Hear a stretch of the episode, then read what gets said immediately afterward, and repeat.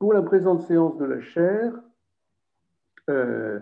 Jean-Étienne Bazin a, proposé d'évoquer son, inquiétude éthique, liée, je le pense, mais ça il nous le dira plus précisément, à la, situation de la pandémie, mais peut-être aussi à ce qui était en aval de la situation de la pandémie, hein, c'est-à-dire la situation hospitalière elle-même, euh, les questions éthiques urgentes, qui, brûlantes même, qui se sont posées. Euh, nous avions eu quelques échanges par mail à ce sujet. Euh, ce qui m'intéresse particulièrement, c'est de savoir ce qu'il entend par notre paresse éthique. Bien, ah, donc à présent, c'est à lui la parole. Bien, euh, merci beaucoup. Vous m'entendez tous bien? Oui, oui, absolument. Alors, euh, hum, Très bien. déjà, je, ce n'est pas moi qui, ai décidé. Un jour, euh, Marie-Elisabeth m'a téléphoné en me disant Ce serait bien que tu interviennes. J'aurais mieux fait d'attraper la Covid à ce moment-là, je serais guéri maintenant, alors que tout de suite, ça n'allait pas. Et je me suis bien mordu les doigts d'avoir accepté euh, parce que je suis très, très impressionné de, parler euh, en présence de, philosophes. Je ne suis pas philosophe du tout. Euh, et j'espère que vous serez indulgent avec moi sur mes élucubrations intellectuelles qui sont celles d'un médecin et puis peut-être surtout d'un humain. Alors, habituellement, en, en, médecine, on a l'habitude, la mauvaise habitude peut-être, de toujours parler avec des diapositives. Et euh, là, je me suis dit, bah, d'abord, je ne savais pas quelle diapositive je mettrais euh, qui ne vous effraierait pas euh, sur la crise sanitaire. Et puis, j'ai décidé de, faire mon philosophe et d'écrire quelques, quelques phrases sur un bout de papier et de vous les livrer en, essayant de, de, de, les rendre pas trop pas digestes et pas trop soporifiques. Mon métier étant anesthésiste, euh, j'espère que je ne vais pas vous endormir vu l'heure qu'il est. Et mon métier étant réanimateur, j'espère que je vais au contraire euh, réanimer votre, votre flamme éthique et surtout que le débat sera, sera extrêmement animé. Alors, je souhaiterais vous effectivement vous livrer quelques réflexions. Et quand Marie-Elisabeth m'avait contacté, euh, je lui avais proposé ce, titre parce que euh, je pense que depuis un an, la pandémie euh, a complètement bouleversé nos vies individuelles et collectives. C'est clair, c'est un, truisme que de le dire.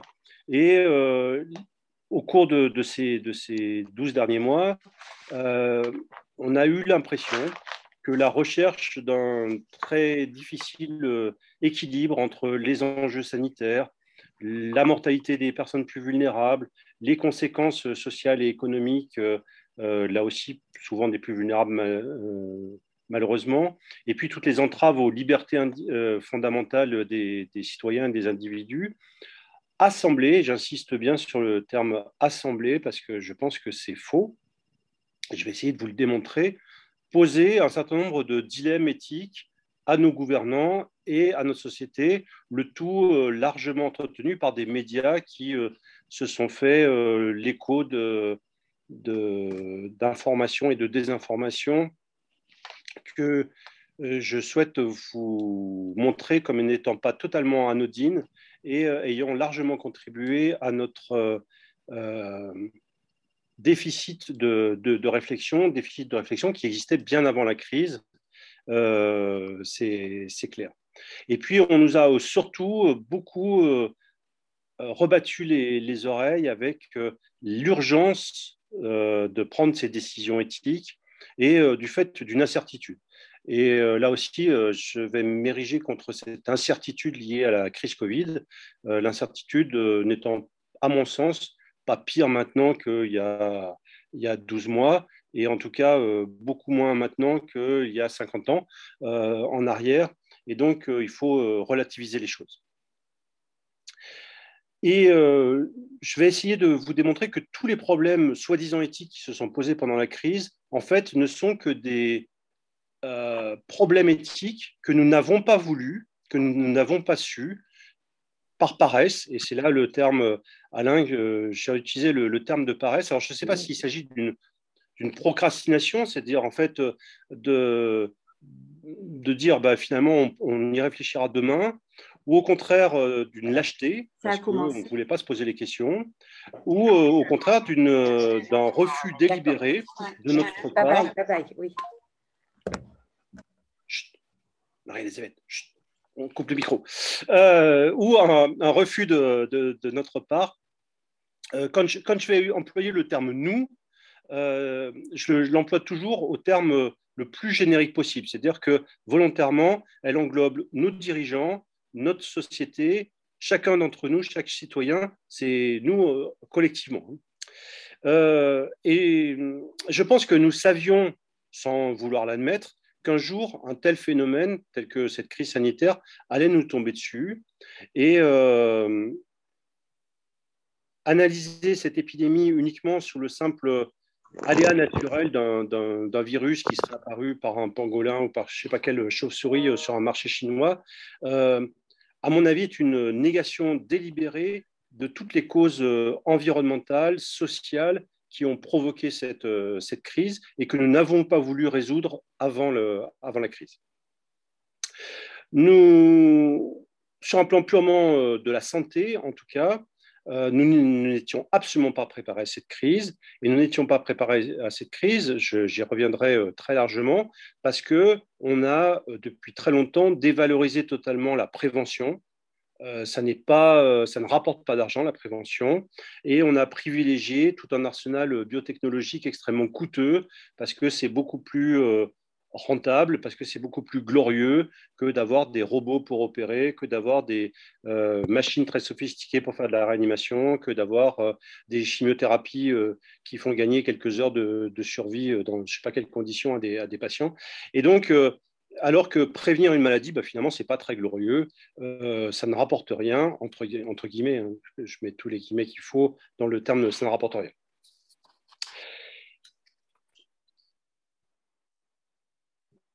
Pour si, euh, euh, la, notion, je fais souvent faire appel à quelqu'un qui ne se voulait pas philosophe, mais qui, je pense, est une grande, une grande philosophe. Je ne sais pas si vous m'entendez bien. Oui, ça va? Euh, là, oui. Parce que ça me marque connexion instable. donc, il y a une, une sociologue, je ne sais pas comment l'appeler, une journaliste, qui est Anna Arendt, et qui, dans son, dans, son livre Crise de la culture, euh, dit euh, que même si l'événement qui fait crise ne peut pas totalement être inclus dans les antécédents de cette crise, il en fait nécessairement partie et que euh, à l'occasion de cette crise, on doit s'interroger sur les antécédents de, la crise et revenir aux questions essentielles qui requièrent de notre part des réponses nouvelles pour euh, s'adapter et ne pas repartir sur euh, les jugements euh, anciens de, l'ancien monde. Donc, mon, propos ce soir, si je ne vous embête pas trop, mais vous m'interrompez si, c'est le cas, je vais essayer de prendre trois événements qui se sont passés au cours de l'année qui vient de, s'écouler et qui, pour moi, sont des, illustrations typiques de notre euh, déficit de réflexion, de notre déficit euh, que j'appelle paresse éthique, de ne pas avoir voulu euh, résoudre les problèmes auparavant. La première qui me touche particulièrement, c'est la problématique de la priorisation des malades et de ce qu'on a appelé le tri des malades. J'aime pas du tout ce terme, j'y reviendrai, qui a largement mis en, défaut un des une des grandes valeurs éthiques et la justice et l'équité, et euh, euh, j'essaierai de vous démontrer que auparavant, euh, si nous ne faisions pas de, si nous n'appliquions pas de, critères de, traitement des, des patients, c'était uniquement par, par esthétique et pour, pour notre confort, nous médecins, mais nous la société aussi. La deuxième problématique que j'aborderai, c'est le, le, confinement très différencié en fonction de l'âge et des pathologies ce qu'on a beaucoup appelé sous terme de comorbidité, qui est assez monstrueux. Euh, je ne considère pas euh, mais les personnes que je croise dans la rue, que les personnes que j'aime comme étant des personnes comorbides, mais euh, comme des, personnes qui ont peut-être des soucis de santé. Et surtout, l'absence totale de reconnaissance et d'inclusion dans notre société de la vulnérabilité et des plus faibles. Et puis le troisième exemple, le troisième événement que je prendrai, c'est vous démontrer que ce qu'on a appelé la démocratie sanitaire, c'est-à-dire on nous a fait croire qu'on pouvait être autonome dans le choix de notre santé, eh bien, euh, population a subi pendant cette, crise est bien la preuve que cette démocratie, comme d'ailleurs malheureusement, mais on n'abordera pas ce sujet ce soir, enfin en tout cas pas moi, euh, comme toutes les démocraties à l'heure actuelle, euh, sont largement bafouées. Alors pour, euh, commencer par le, premier exemple, un des, plus grands problématiques a été soulevé par les médias, qui a été soulevé par certains de mes, de mes confrères, jusqu'à la nausée, enfin, vraiment moi ça m'a ça m'a indisposé, ça a été celui du problème du tri des patients. Comme si, euh, et ce terme de tri, je l'emploie volontiers parce que euh, pour moi, c'est monstrueux de parler de tri de, patients. On peut parler de tri de patients sur le champ de bataille et on a largement dit qu'on était en guerre, on a largement employé tout un vocabulaire euh, guerrier pour, pour lutter au cours de, de cette crise. Mais à ma connaissance, il n'y a pas eu d'arrivée massive, c'est-à-dire 10, 15, 20 patients dans la même euh, minute dans un service de réanimation. Il y a eu un afflux massif de patients, c'est-à-dire que pendant une journée, on a été obligé d'hospitaliser 10, 15 personnes, mais pendant une journée, pas pendant 10 euh, minutes, comme ça peut être le cas sur un champ de bataille ou au cours d'un attentat. Et donc, on était totalement en dehors de cette euh, réalité qui a été largement montée en exergue par, notamment par les journalistes, par les médias et euh, comme quoi on triait les malades, qu'il y avait des patients qui restaient euh, à la porte des, réanimations et qui n'étaient pas acceptés faute de place ou qu'on choisissait les plus jeunes, que on a entendu des, chiffres de 65 ans, 75 ans, euh, etc., qui étaient des limites d'âge, ce qui, à ma connaissance, n'a jamais, en tout cas à Clermont-Ferrand, peut-être que dans certaines villes comme Mulhouse peut-être dans la région parisienne, et encore, je n'en ai aucun exemple précis, euh, ceci a été, euh, a, été peut-être fait, et je n'en suis vraiment pas sûr, et ça fait partie vraiment de la désinformation qui a pu être faite. Alors pour revenir sur, euh, juste pour ceux qui ne, ne connaissent peut-être pas très très bien la réanimation, le principe même de la réanimation, c'est de suppléer de façon aiguë, c'est-à-dire temporaire, à la défaillance d'une ou de plusieurs fonctions vitales. Ça peut être euh, respiratoire par le biais d'un respirateur, ça peut être rénal par le biais d'une dialyse, ça peut être euh, hémodynamique par le biais d'une circulation extracorporelle, etc. On, a différentes, euh, toutes les grandes fonctions vitales, les, les 5 à 6 grandes fonctions vitales que, que l'on peut identifier peuvent être suppléées temporairement. Mais une fois de plus, la définition, c'est temporairement, c'est-à-dire c'est en attendant une amélioration ou une guérison. S'il n'y a aucun espoir d'amélioration ou de guérison, il n'y a aucune raison de prendre, euh, d'admettre les gens en réanimation, à part leur imposer à eux et à leur famille et au personnel des fois une souffrance euh, supplémentaire. Et ça n'a que d'intérêt d'augmenter de, quelques jours la survie. Mais dans quelles conditions? Est-ce que être branché à un respirateur, à un artificiel ou à, quelques machines euh, qui, qui vos fonctions, est-ce que c'est vraiment de, la survie? Sur le plan de l'état civil peut-être, mais sur le plan de la qualité de vie, et je reviendrai sur cette notion de, différence entre quantité et qualité de vie qui a beaucoup manqué dans nos, jugements et qui manque encore dans nos jugements à l'heure actuelle, eh bien, euh, il n'y avait aucune raison avant la crise ni pendant la crise d'accueillir ces, patients. Cependant, depuis de très nombreuses années, depuis 20, 30 ans, on voit augmenter le nombre de lits de réanimation et euh, ces lits de réanimation sont nécessairement occupés. Pourquoi sont-ils nécessairement occupés? D'abord pour une raison économique, parce qu'un lit de réanimation qui n'est pas occupé ne rapporte pas, avec tous les guillemets qu'il faut autour de rapporter, ne rapporte pas d'argent.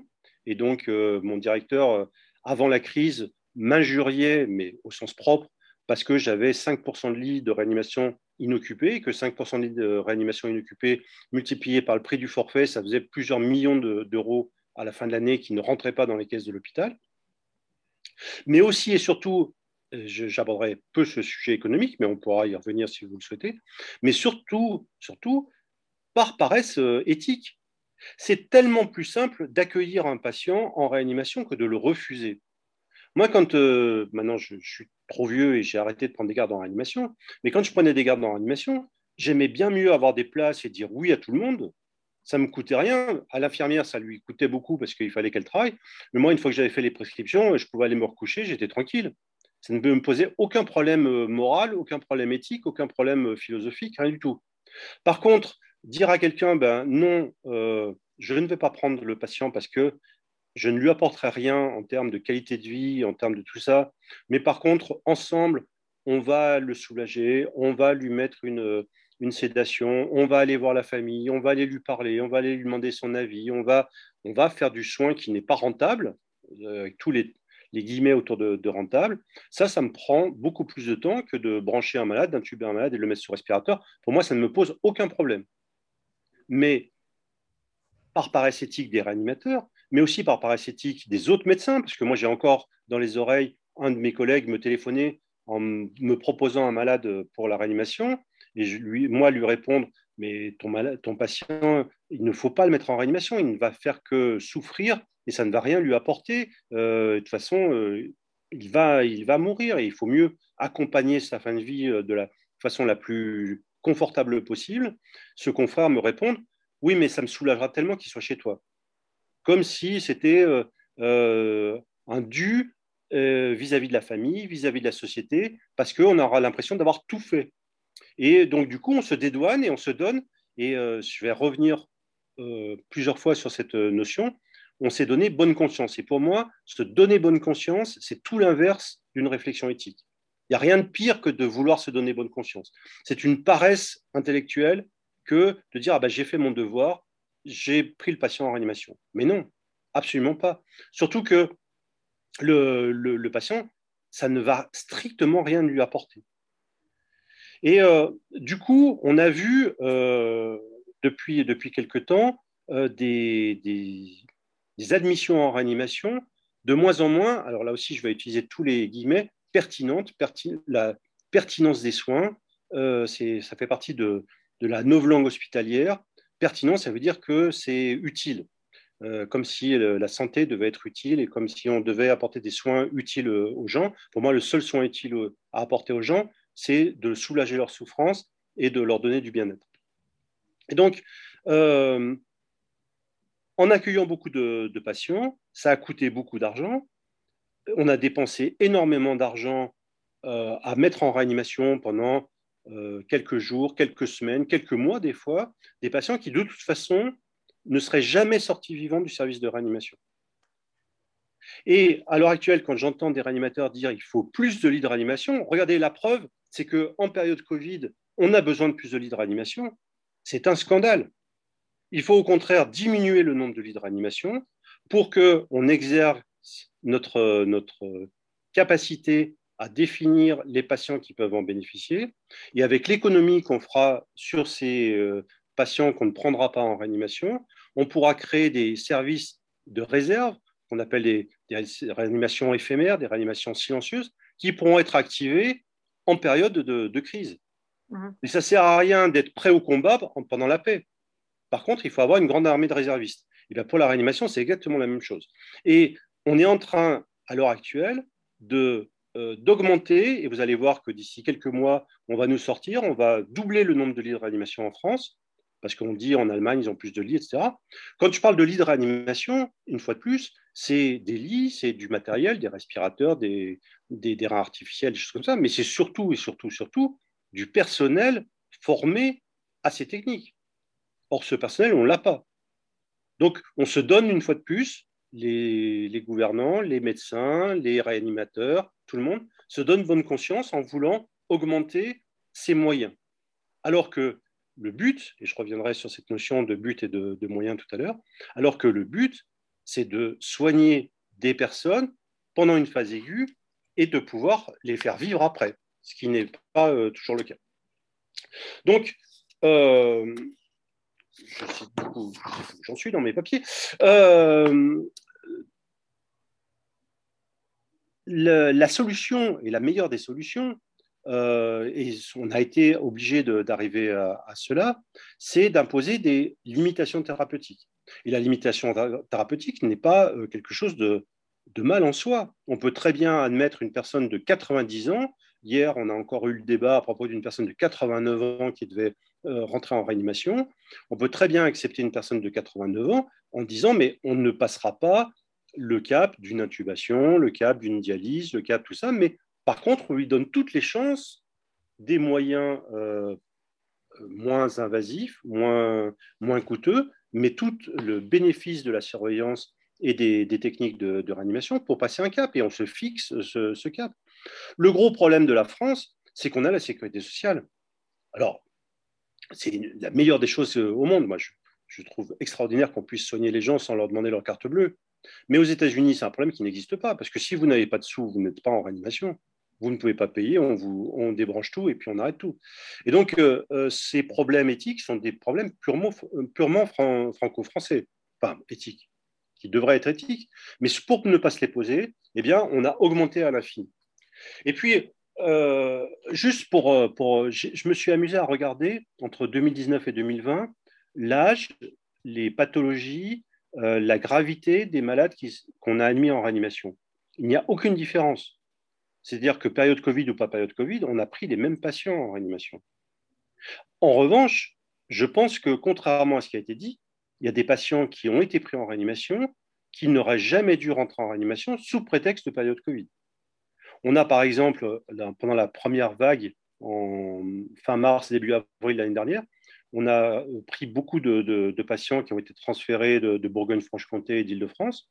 Dans ces patients, il y avait des patients de plus de 85 ans qui sont arrivés avec, euh, après 3-4 semaines de réanimation pour que nous, on les limite et on arrête la, réanimation à une période où les familles ne pouvaient même pas venir voir les corps, etc. Ça a été monstrueux. Il y a eu des excès de réanimation dans la période Covid, contrairement à ce qui se dit, euh, qui, qui ont été dramatiques. Simplement parce que les gens ne se sont pas posé les vraies questions de savoir en quoi les soins et quels étaient les, les buts et les, la finalité des soins qu'il proposait euh, aux patients.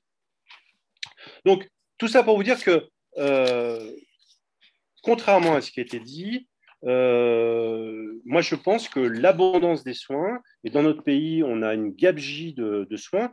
J'ai pris l'exemple de la réanimation parce que c'est celui que je connais le plus, mais j'aurais pu prendre celui de la chirurgie, où on a été obligé de déprogrammer. Alors maintenant, on ne dit plus déprogrammer, on dit programmer de façon raisonnée et adaptée. ça, c'est la nouvelle langue politiquement correcte de, la déprogrammation, mais on opère des gens qui ne devraient pas être opérés. Moi, je préférerais finir, euh, si on me trouve certains cancers, je préférerais finir les six derniers mois de ma vie tranquille, non opéré, sans souffrir, bien évidemment, mais en profitant de mes petits-enfants et, de, et des fraises de mon jardin, euh, plutôt que de finir les six derniers mois dans un service de réanimation dans des souffrances épouvantables. Et pourtant, on opère tout le monde. Et pourtant, on propose la chimiothérapie à tout le monde. Et pourtant, simplement parce qu'on a trop de moyens. Et donc, euh, je pense que trop de moyens médicaux tuent la réflexion éthique et tuent la responsabilisation euh, des, des, médecins, mais aussi des, des, dirigeants et des managers de, de la santé. Une autre, euh, toujours dans, ce domaine de, la santé, et je vous, invite à lire le, tout petit opuscule dans la, collection euh, Tract euh, Gallimard de, Stéphane Velu, sur, euh, qui s'intitule L'hôpital, une nouvelle industrie. Et tout est expliqué dedans. C'est-à-dire que dans l'hôpital de l'avant-crise, mais dans l'hôpital de l'après-crise, malheureusement, j'en ai peur, la seule chose qui compte, c'est le flux. Et quand on parle de flux, dans un terme de management euh, hospitalier, c'est les patients qui passent le plus rapidement possible à l'hôpital, qui rapportent le plus de sous possible et qui dégagent. Le patient qui reste longtemps à qui il faut tenir la main et euh, lui, donner, lui dire des bonnes paroles et le soulager, ça ne rapporte rien. Et ça, ça s'appelle de façon monstrueuse, parce que moi, pour moi, ça me rappelle des, souvenirs euh, assez dramatiques de notre histoire humaine, ça s'appelle des stocks stocks, comme les stocks de masques, comme les stocks de, de, de comme les stocks de tout ce qu'on a manqué pendant le, notamment la première vague, un peu moins la, deuxième vague euh, Covid, et j'espère pas la troisième qui va commencer. Mais euh, euh, et pourquoi? Parce que les stocks, ça ne rapporte rien. Parce qu'on fait de, de l'hôpital à flux tendu. On fait de l'ambulatoire, on fait de la réhabilitation rapide, on fait, il faut que les malades dégagent. une fois qu'ils ont payé le, leur sous, eh ben, il faut qu'ils s'en aillent. Il n'y a pas de temps pour leur tenir la main, il n'y a pas de temps pour leur raconter des bonnes paroles, il n'y a pas le temps pour passer, euh, pour faire de, l'humanité euh, auprès des, patients. Je ne vous embête pas, j'espère. Non, non. alors, le deuxième, deuxième exemple que je voulais prendre de notre, de notre paresse, alors je ne sais pas, peut-être que J'espère surtout que Alain va beaucoup me critiquer sur ce, terme, parce que c'est peut-être pas le, terme adapté, de notre léthargie euh, éthique du monde d'avant, c'est l'exclusion des plus vulnérables. Et ça, pour moi, c'est quelque chose d'extrêmement important. Notre société qui glorifie euh, les plus beaux, les plus forts, les plus riches, euh, a progressivement mis au banc de sa société tous ceux qui n'étaient pas conformes, les vieux, les handicapés, les fous, les étrangers. Euh, d'ailleurs, accessoirement, tous ces personnes, vieux, handicapés, fous, euh, etc., où on retrouve des clusters à l'heure actuelle, comme par hasard. Je ne peux pas faire le complotiste, mais. Donc, euh, cette notion de, vulnérabilité, elle nous renvoie à notre. Alors, j'aime pas non plus les mots en UD, etc., à notre finitude, en tout cas à notre contingence d'être humain, à notre mortalité. Et c'est bien sûr une, des grandes fragilités de notre existence humaine, c'est de savoir qu'on est mortel et surtout d'en avoir conscience. Mais dans le monde d'avant, comme dans le monde actuel, comme dans le monde d'après, malheureusement, enfin j'espère que non, eh bien on a voulu gommer ça, on a voulu oublier et surtout on a voulu faire disparaître de nos vues toutes ces personnes vulnérables. Et euh, euh, toutes ces personnes qui euh, sont menacées dans leur autonomie, et ça, ça me paraît, ça me paraît vraiment euh, extrêmement important. Et cette euh, perte d'autonomie, elle pourrait résulter de l'âge, elle pourrait résulter de la maladie, elle pourrait résulter de l'infirmité, de la déficience euh, physique ou psychique, ou d'un dérèglement intellectuel, quel qu'il soit. Alors que nous sommes tous vulnérables, puisque nous sommes tous inachevés, et nous ne savons surtout pas pourquoi nous sommes sur cette terre. Et si on se pose la question pourquoi est-ce qu'on est sur cette terre et pourquoi on est pour mourir, bien, euh, moi, personnellement, ça me rend extrêmement humble et extrêmement euh, vulnérable et extrêmement euh, respectueux de, toute, de tout être humain et de toute vie, d'une manière générale, même si elle n'est pas humaine, même si elle est animale ou végétale, de toute vie sur, sur notre Terre. Alors, c'est plus, je prendre l'exemple parce que c'est celui qui est le plus frappant et qui a été le plus mis en exergue pendant la crise, c'est celui des vieux. J'aime bien utiliser ce mot vieux parce que moi, je, trouve que c'est beau ce, terme de, vieux. J'aime bien un beau vieux, une, belle euh, vieille femme. Euh, c'est extrêmement beau. Et ces vieux, on les a parqués, on les a mis dans des EHPAD. Euh, ces EHPAD qui sont non pas des lieux de vie, mais des lieux de pré-mort. Hein, des gens attendent, la mort. Et si on était vraiment une société humaine et si on était des vrais humains, eh bien, ces lieux devraient être des lieux où on devrait promouvoir, quoi qu'il en coûte, j'utilise euh, à, dessein ce, terme de quoi qu'il en coûte, la qualité de la vie à tout prix, et non pas la quantité de vie. Vivre euh, six mois de plus dans un EHPAD, c'est peut-être pas extraordinaire, mais vivre trois jours fantastiques dans un EHPAD, c'est peut-être fantastique, et c'est peut-être extraordinaire. Et sous prétexte de d'augmentation de quantité de vie, on a isolé les personnes âgées. Pourquoi par quantité de vie? Bah, D'abord parce que c'est tellement plus simple de, de, compter, parce que dans notre société, il nous faut des indicateurs. Et le principal indicateur, eh c'est combien de jours est-ce qu'on a fait gagner, combien de morts est-ce qu'on a dans une EHPAD, combien de, de personnes contaminées euh, on a? Mais ce qu'on n'a pas compté, ce qu'on ne saura jamais, c'est euh, le nombre de personnes âgées qui se sont laissées mourir par glissement d'abandon. Et je pense qu'il y en a beaucoup, beaucoup plus que de personnes qui sont mortes du Covid. Autre euh, aspect et problème, alors ça a été très, très dépendant en fonction des, établissements, il y a, en fonction des, des directions d'établissements, en fonction des lieux où étaient ces établissements. Mais dans certains établissements, il y a eu un véritable autant dans certains établissements, il y a eu des choses extraordinaires, du personnel qui s'est isolé avec, euh, avec les personnes, du personnel qui a été fantastique, autant dans certains établissements, il y a eu un abandon. On a décidé, on, je ne sais pas qui, la société, euh, un médecin coordonnateur, un directeur, un ministre, j'en sais rien, je, jette la paire à personne, et c'est pour ça que je dis nous, parce que nous avons tous cette responsabilité collective, on a décidé qu'une personne d'EHPAD ne devait pas venir à l'hôpital, ne devait pas aller en réanimation. Mais pourquoi? D'abord parce que toutes les personnes d'EHPAD ne sont pas les mêmes, et puis que même si une personne a des troubles cognitifs, elle est quand même capable de dire si elle a envie de vivre ou pas, elle est capable de dire si elle a envie de voir ses proches ou pas, si elle a envie de, serrer dans ses bras ses, enfants, ses petits-enfants. Et c'est peut-être ce qui va lui faire le plus de bien plutôt que d'être derrière un plexiglas, voire même, comme on a pu euh, l'avoir dans certaines EHPAD, où on a drogué les personnes âgées pour, pour qu'elles restent dans leur lit et qu'elles déambulent pas dans les, dans les secteurs pour ne pas risquer de contaminer les autres. Comment, dans une société moderne qui se dit éthique, et Dieu sait qu'on s'est dit éthique avant la crise, on peut admettre ça. Et moi, je dis, c'est simplement parce que on ne s'est pas posé les, bonnes questions et que ça nous soulageait tous.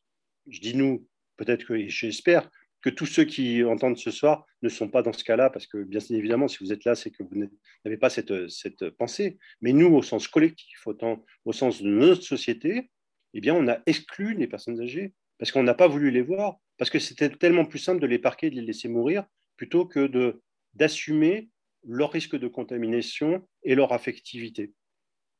Et donc, il est moins euh, fatigant d'exclure le problème que de se poser le problème, Et donc, euh, eh bien, euh, une fois de plus, pour se donner bonne conscience, on a dit il faut isoler les personnes âgées. Une fois de plus, et j'espère que c'est faux, on a dit il faut vacciner les personnes âgées en premier. Mais quel est le but de les vacciner si ce n'est pas pour leur rendre la possibilité de voir leurs proches? Et vous voyez actuellement toute euh, la problématique où on a vacciné les personnes âgées dans les EHPAD et on n'ouvre pas les portes des EHPAD pour autant. Ça pose un problème quand même. C'est qu'est-ce que, que veut notre, notre société? Donc, la vraie question, et c'est une question que, que, je vous pose, qui, qui, moi en tout cas m'interpelle, euh, c'est, avec tous les guillemets possibles, euh, vous m'entendez toujours? Oui. Je ne vous vois plus bouger. Mais euh, le, avec tous les guillemets possibles, ces plantes vertes, ces légumes qui sont dans, dans, dans, dans les EHPAD, est-ce que notre société les considère encore comme des êtres humains? Et pour moi, reconnaître l'autre comme un être humain, eh bien, c'est m'en sentir, comme disait euh, Lévinas, m'en sentir responsable. Et d'ailleurs, euh, si je vais jusqu'au bout de, ma réflexion, euh, j'aime pas beaucoup ce terme, c'est très prétentieux de ma part, ma réflexion lévinassienne, Lévinas parlait du, visage et de la reconnaissance du visage comme étant la reconnaissance de la responsabilité à l'autre. Comment parler de la reconnaissance du visage quand on porte un masque pour des personnes qui ont des troubles cognitifs et qui ne peuvent pas imaginer le visage qui est de l'autre côté? Comment imaginer son propre visage et sa propre image quand on se regarde dans une glace avec un masque? Ça pose quand même beaucoup de, questions euh, par rapport à notre, notre société. L'autre, euh, toujours en rapport avec cette négation de la vulnérabilité, euh, bien, une grande partie de, cette vulnérabilité, elle est liée à l'incertitude. Parce qu'on ne sait pas, on sait qu'on va mourir, ça c'est notre certitude, on ne sait pas quand, c'est notre incertitude et on la connaît. Et ça peut nous poser problème, ça peut poser problème à un certain nombre de, personnes. Moi, personnellement, je trouve ça plutôt excitant et euh, ça me, tous les matins, je me dis Ah ben, je suis encore en vie et, c'est super, j'ai encore un jour de plus à vivre et qu'est-ce que je vais faire de bien pendant cette journée euh, pour, vivre. Et je trouve que c'est, euh, que c'est extraordinaire. Et ce mot d'incertitude, mais vous avez vu le enfin, vous avez entendu plutôt le nombre de fois où euh, on nous le, le répète, l'incertitude de la crise. Mais en quoi est-ce que cette crise est plus incertaine que la crise précédente?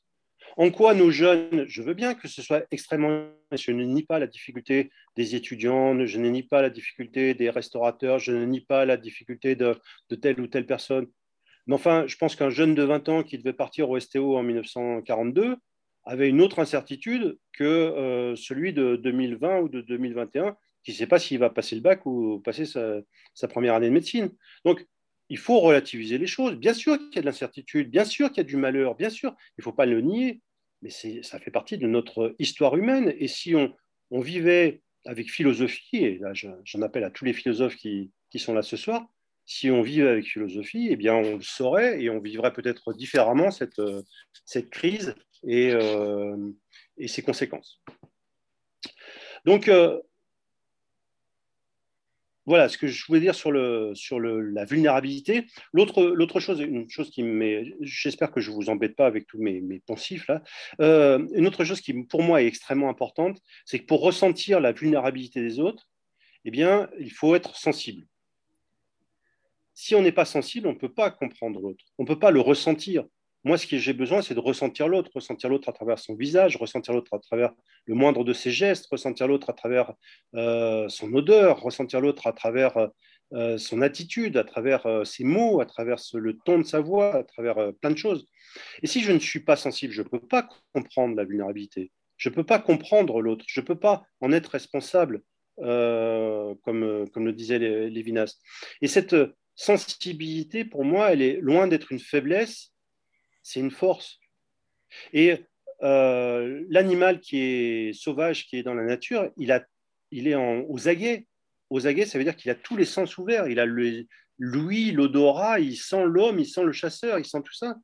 Si nous sommes totalement sensibles, nous n'aurons pas peur, nous n'aurons pas peur de l'incertitude, puisque nous saurons reconnaître à chaque moment le danger pour pouvoir l'éviter. Et donc, euh, c'est une, un grand plaidoyer pour euh, que nous devenions de plus en plus sensibles. Moi, une fois dans, ma vie, après plein de fois, bien sûr, mais c'est la fois où j'en ai pris conscience. Une fois, en soignant une, dame enceinte qui avait eu un traumatisme, j'ai eu les larmes aux yeux. Et si vous saviez comme j'ai été heureux d'avoir les larmes aux yeux, de me dire, mais je ne suis pas une machine qui soigne, je suis un être humain qui a des sentiments et qui, a un ressenti pour, pour la, souffrance de, cette dame. Et donc, vraiment, c'est un plaidoyer pour euh, être sensible et comprendre la vulnérabilité des autres.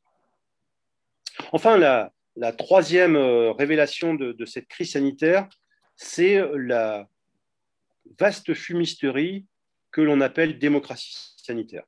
Pour moi, c'est le plus grand des, leurs. Et euh, au cours de la crise, nous avons assisté à une infantilisation des citoyens, à un déni de leur autonomie et d'ailleurs, quand je parle d'autonomie, euh, tout à l'heure, euh, je n'ai pas peut-être suffisamment insisté sur l'autonomie des personnes âgées dans les EHPAD. Autonomie qu'on peut avoir à travers euh, leur avis. J'ai fait plusieurs réunions d'éthique avec des, des, services au sein de l'hôpital à propos de, cas. Et quand je posais la question, mais est-ce que vous avez demandé à la personne ce qu'elle voulait? Quel était son choix à elle? On me répondait, ah ben non, on ne lui a pas demandé. Bah, peut-être qu'avant de décider si on l'intube ou si on l'intube pas, si on la réanime ou si on la réanime pas, peut-être qu'il faut lui demander son avis. C'est quand même extraordinaire de ne pas demander l'avis des gens. À l'heure où on parle de consentement à tout va, et, euh, etc., c'est quand même la, principale des choses. Avis qui peut être demandé par les directives anticipées, par exemple. Et on a assisté au début de la crise à une espèce de, d'imposition, d'écriture de, de directives anticipées par toutes les personnes âgées dans les EHPAD en disant écrivez-nous que vous ne voulez pas aller en réanimation. Mais ce n'est pas ça les directives anticipées.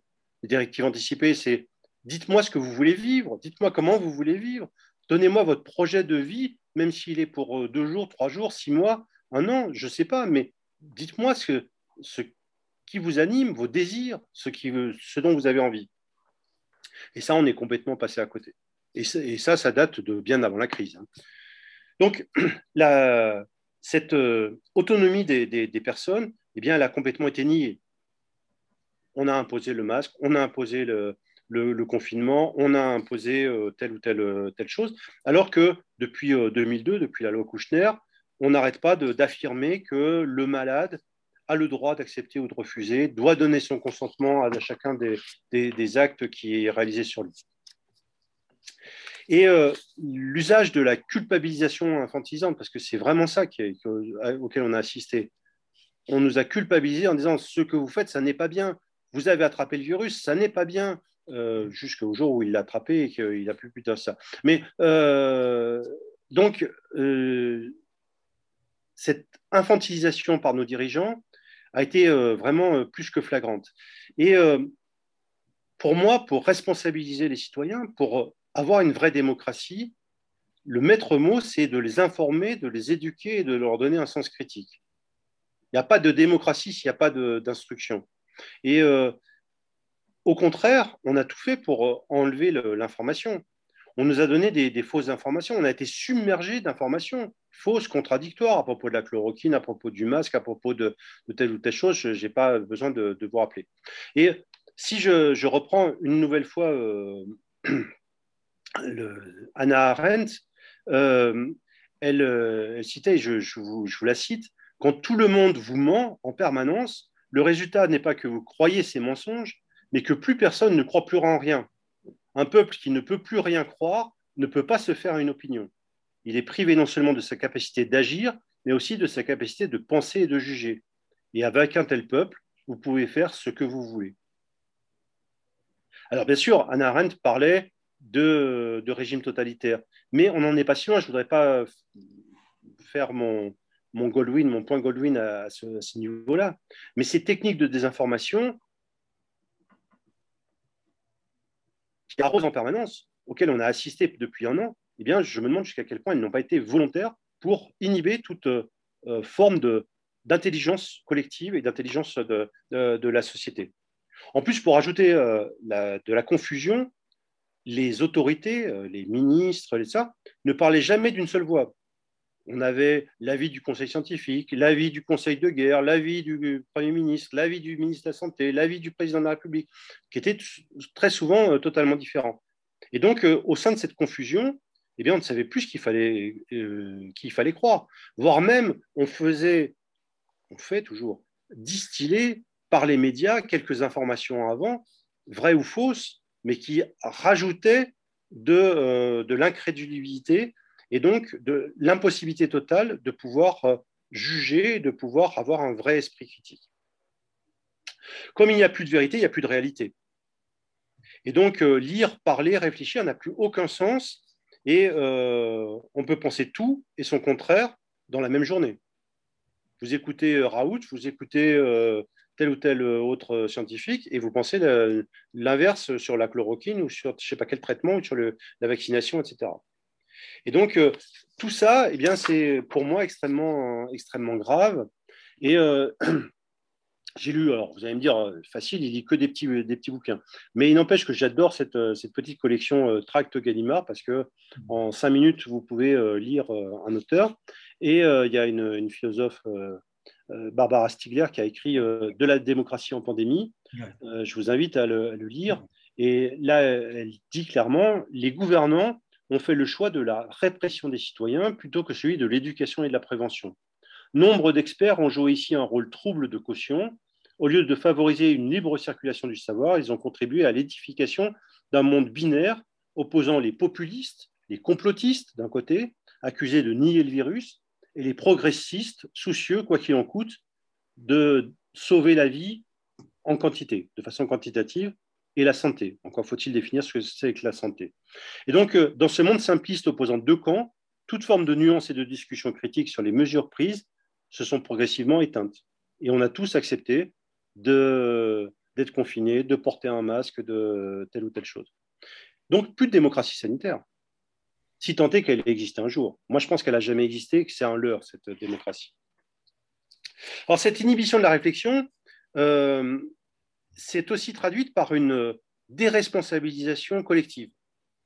Cette euh, faillite, euh, et là encore une fois, d'après, si je, reprends Anna Arendt dans la condition de, de l'homme moderne, dit que l'oubli par l'homme moderne d'un monde de valeurs partagées, j'insiste sur le terme de valeurs partagées et discutées en commun avec autrui, dès lors qu'il n'a plus envisagé les choses qu'au travers du prisme de leur utilité pour son bonheur individuel. Indifférent aux autres, l'homme moderne ne forme plus avec eux qu'une foule d'individus sans lien véritable et sans défense. Et donc, euh, Arendt nous dit, seule une revalorisation de l'action, c'est-à-dire une intervention consciente avec, euh, et en direction d'autrui, permettra à l'homme d'échapper au danger qui pèse toujours sur sa condition. Et je suis surpris, moi, à quel point on n'est pas capable collectivement d'accepter la vaccination, d'accepter le port du masque. Si je porte le masque, ce n'est pas pour me protéger moi. Si je me fais vacciner, ce n'est pas pour me protéger moi, mais c'est pour protéger la société, c'est pour protéger l'autre, c'est pour ne pas lui refiler le virus, c'est pour ne pas le contaminer. C'est pour euh, et donc euh, enfin en tout cas dans ma, conception, si je fais les choses pour les autres et pas pour moi, ça a une toute autre valeur je le ferai avec beaucoup plus euh, d'entrain et d'enthousiasme si c'est pour euh, euh, l'intérêt du plus grand nombre et si ce n'est pas juste pour ma petite personne. Voilà, donc les problématiques éthiques qu'on a observées pendant toute cette période de crise Covid sont donc pour moi vraiment le, fruit, la, conséquence d'une fausse posture éthique, d'un alibi éthique, comme, comme dirait Didier Sicard, qui était président du CCNE il y a quelques années, qui existe depuis longtemps au sein de notre société, alors même que nous ne nous sommes jamais autant réfugiés derrière ces soi-disant valeurs éthiques. On n'a jamais autant, avant la crise, dit qu'on était euh, pour, euh, pour l'éthique, etc. D'ailleurs, la, même, la simple confusion dans notre société, dans la bouche de beaucoup de, de, nos, de nos congénères, du terme éthique et du terme bien. Dès l'instant où on dit éthique, c'est bien. Mais non, Éthique, c'est simplement savoir ce qui est bien, ce qui est mal, mais ça peut être mal. enfin, c'est toujours bien d'être éthique et de se poser des questions. Mais la décision qu'on prend et les conséquences de la décision qu'on a prise peut au contraire euh, avoir de, des résultats qui ne sont contraires à, ce qu'on aurait imaginé ou au contraire, euh, au bien. Et donc, euh, moi, j'entends dans la bouche de certains de mes confrères dire Ah, mais ça n'est pas éthique. Pour dire ça n'est pas bien. Ben, non, mais. Euh, la question, c'est ça n'est pas éthique parce que tu n'as pas réfléchi à quoi c'était. Et donc, euh, la cause principale, une fois de plus, pour moi, c'est que nous nous sommes donné bonne conscience. Et la bonne conscience, c'est un sentiment qui offre une sensation de satisfaction lorsque nous n'avons plus rien à nous reprocher. C'est facile de dire j'ai bonne conscience, je n'ai rien à me reprocher. Ce désir de bonne conscience facile à satisfaire est beaucoup moins contraignant que la réflexion sur la responsabilité et des conséquences de mes choix.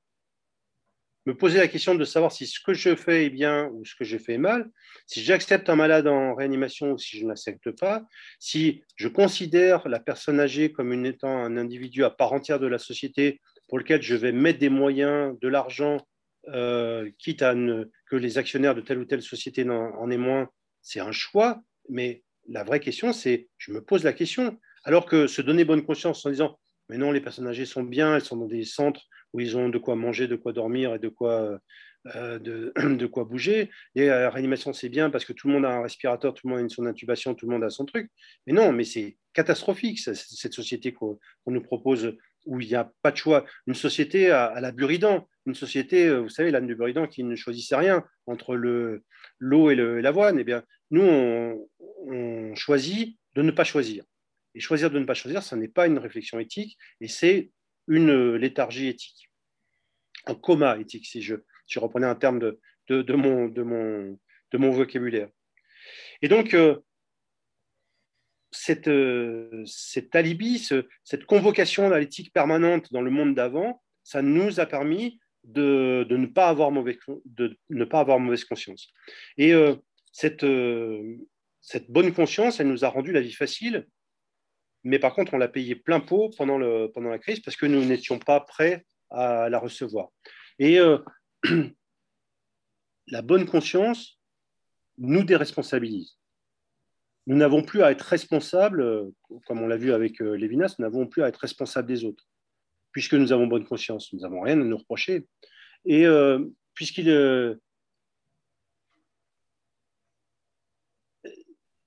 nous n'avons pas à être culpabilisés. Et la pire des choses dans notre société, c'est la culpabilisation, la culpabilité. Et euh, moi, il y a un terme que, depuis l'épisode du, sang contaminé, j'aime beaucoup, c'est cette notion de responsable mais pas coupable.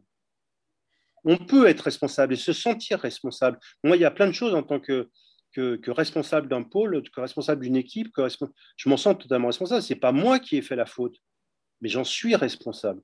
Je ne suis pas coupable pour autant mais j'en suis responsable. Et envisager la responsabilité euh, sous cet angle, eh bien, c'est une vraie, euh, pour moi, c'est une vraie démarche, euh, c'est une vraie démarche humaine. notre société, elle ne cherche pas des responsables, elle cherche des coupables. Et paradoxalement, en cherchant des coupables, on déresponsabilise tout le monde. Surtout que dans nos sociétés, on confond généralement coupable et condamnable. On peut être coupable et pas condamné, et pas condamnable, même si le terme coupable veut dire couper la tête. Mais euh, dans, le, dans, le, terme, dans, l'étymologie actuelle, dans la terminologie actuelle, on peut être, euh, on peut être coupable et, pas condamnable. Alors, pour ne pas être coupable, pour ne même pas se sentir coupable, eh bien, on se donne bonne conscience en ciblant les moyens et non pas les buts. Et euh, je voudrais terminer là-dessus les, les buts, c'est les conséquences dont nous serions responsables. Et pour ne pas euh, être jugé sur les conséquences dont nous serions responsables, eh bien, nous envisageons toujours que les moyens. Albert Einstein disait euh, déjà à l'époque, la perfection des moyens et la confusion des buts semblent caractériser notre époque. Mais à l'heure actuelle, nous en sommes arrivés à une telle sophistication de cette confusion que les moyens eux-mêmes deviennent les buts. Cette confusion des buts et des moyens peut s'envisager dans l'éducation. On éduque des enfants, mais on ne sait même pas pourquoi. On les évalue en permanence, mais on ne sait même pas pourquoi. Est-ce que c'est pour en faire des êtres humains avec un esprit critique? Je ne sais pas. Dans la religion, on, on fait des pratiques religieuses, mais dans quel but? Est-ce que c'est pour euh, grandir euh, l'homme? Dans la politique, on a, l'exemple typique de gens qui font de la politique pour la politique, mais pas pour euh, améliorer la, la reste publique euh, au sens, euh, au sens de, la collectivité, et surtout dans le domaine de la santé. Moi, j'ai plein de fois, j'ai entendu mes, collègues dire on a une obligation de moyens, on n'a pas d'obligation de résultat. Et c'est complètement faux. On a une obligation de résultat. Le résultat, il n'est pas nécessairement la guérison, le résultat, il est le soulagement du malade, il est le bien-être du malade, il est la prise en, charge humaine du malade jusqu'au bout, jusqu'à son dernier souffle. Et si on envisage la santé et la médecine euh, comme ça, eh bien, on est responsable de, du but, on est responsable de la conséquence de nos actes. Après, les moyens, moi, pour avoir fait pas mal d'humanitaire, ben, j'ai utilisé les moyens que j'avais sous la main peu importe les moyens. L'important, c'est ce que j'en fais pour soulager le mieux la, personne. Or, dans nos sociétés, c'est l'inverse. Il nous faut de plus en plus de moyens. Plus j'aurai de lits de réanimation, plus j'aurai de robots, plus j'aurai de, chimiothérapie, plus j'aurai d'argent pour soigner. Et soi-disant, mieux je soignerai. Mais c'est pas vrai. Si je ne sais pas pourquoi je soigne, je ne soignerai pas mieux. J'aurais dépensé plus d'argent, mais je n'aurais pas pour autant euh, mieux soigner les, gens. Surtout que cette euh, compétition d'avoir plus de lits, d'avoir plus de robots, d'avoir plus de, je sais pas quoi, de, de, moyens pour soigner, c'est une vraie compétition entre équipes médicales. Entre réanimateurs, c'est à celui qui a le plus gros service de réanimation. Entre chirurgiens, c'est à celui qui a le plus gros scalpel, le plus gros robot, le plus gros truc. Enfin, celui qui a la plus grosse. C'est un combat de, de macho. Euh, et c'est pas un hasard si, euh, si la médecine est essentiellement pour l'instant une, une, profession euh, masculine et, et euh, sexiste. Et donc, euh, plus j'ai de moyens, moins j'ai besoin de me poser des questions du bien fondé de, ces soins, et euh, d'autant plus que cette surconsommation de moyens dans la société actuelle française, avec la tarification de l'activité, etc., rapporte plus. Et plus je dépenserai, même si c'est à mauvais escient, plus mon directeur sera content, puisque plus je lui rapporterai d'argent. Et plus je rapporterai d'argent à l'hôpital, plus lui, il aura des primes. Et plus il a intérêt à ce que je, je, fasse n'importe quoi, que j'opère des malades à outrance, que j'hospitalise des malades à outrance en réanimation, etc. Et donc, euh, ne confondre l'utilisation de ces moyens par rapport à soigner et soulager les, personnes, les accompagner jusqu'au bout, eh bien, euh, c'est, euh, pour moi, c'est le plus grand échec de la médecine et c'est ce, qui nous a le moins préparé à cette, cette crise sanitaire. Et une fois de plus, à l'heure actuelle, ça c'est aussi un de mes grands, de, mes grands on soigne des patients, on ne soigne pas des maladies. À soigner des maladies, on s'épuise, on sera toujours perdant. Le cancer, il sera toujours plus fort que nous, la mort, elle sera toujours plus forte que nous. Par contre, accompagner la personne euh, et ne pas l'abandonner, ne pas déserter euh, dès que euh, la défaite se profile face à la maladie, mais au contraire considérer comme une victoire que la personne jusqu'à son dernier souffle ait pu vivre exactement ce dont elle avait envie, avec l'élan vital dont elle avait envie, Ça, c'est de la médecine, ça, c'est du soin. C'est ça qui donne la force de, de soigner. Vous avez entendu ça pendant la crise? Par les journalistes, par les, grands pontes qui étaient sur les plateaux, par tout ça? Jamais. On nous a dit qu'on n'avait pas assez de lits, on n'avait pas de respirateurs, on n'avait pas de vaccin, on n'avait pas de, chloroquine, on n'avait pas de je sais pas quoi. Mais jamais on a dit, mais j'ai pas assez d'infirmières pour tenir la main des malades, j'ai pas assez de, de, médecins pour, euh, parler aux familles et pour les réconforter, j'ai pas assez de. Jamais. Et donc, pour moi, le véritable but à atteindre pour l'ensemble de l'humanité, c'est non plus un simple moyen, mais c'est vraiment un but qui est le, soulagement et la prise en, compte de, chaque personne. La crise nous aura-t-elle permis de, comprendre notre fausse route? J'en suis pas sûr. La crise ne constitue une, catastrophe et je vais finir euh, une fois de plus euh, avec, euh, avec Anna Arendt que, j'ai beaucoup relu pour préparer ce, topo parce que, parce que vraiment j'adore cette, cette dame que je trouve vraiment être une grande dame et que je, vous encourage à lire si vous ne l'avez pas lu. La crise ne constitue une catastrophe que si nous, nous, si nous y répondons par des idées toutes faites, par la réitération de préjugés devenus obsolètes.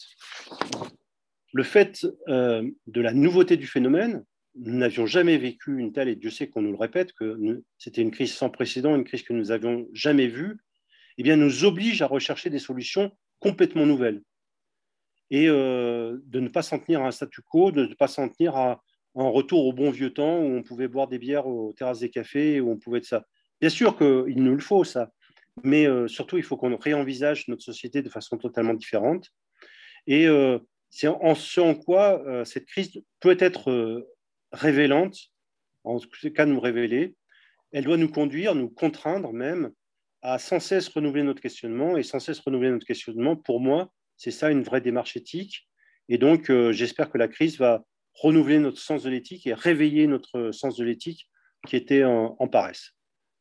J'espère ne pas vous avoir trop embêté et je vous remercie beaucoup de votre écoute. Merci, merci, Non, pas Voilà. Marie-Elisabeth, tu... Oui, non, non, je trouve que, je voulais m'excuser d'être un petit peu en retard, je voulais remercier Jean-Étienne qui parle vraiment du fond de son expérience et du fond de son cœur à la fois. Et euh, bon, il y a des choses sur lesquelles on peut avoir euh, euh, des avis légèrement différents. Et voilà, et légèrement, voilà, de, chacun.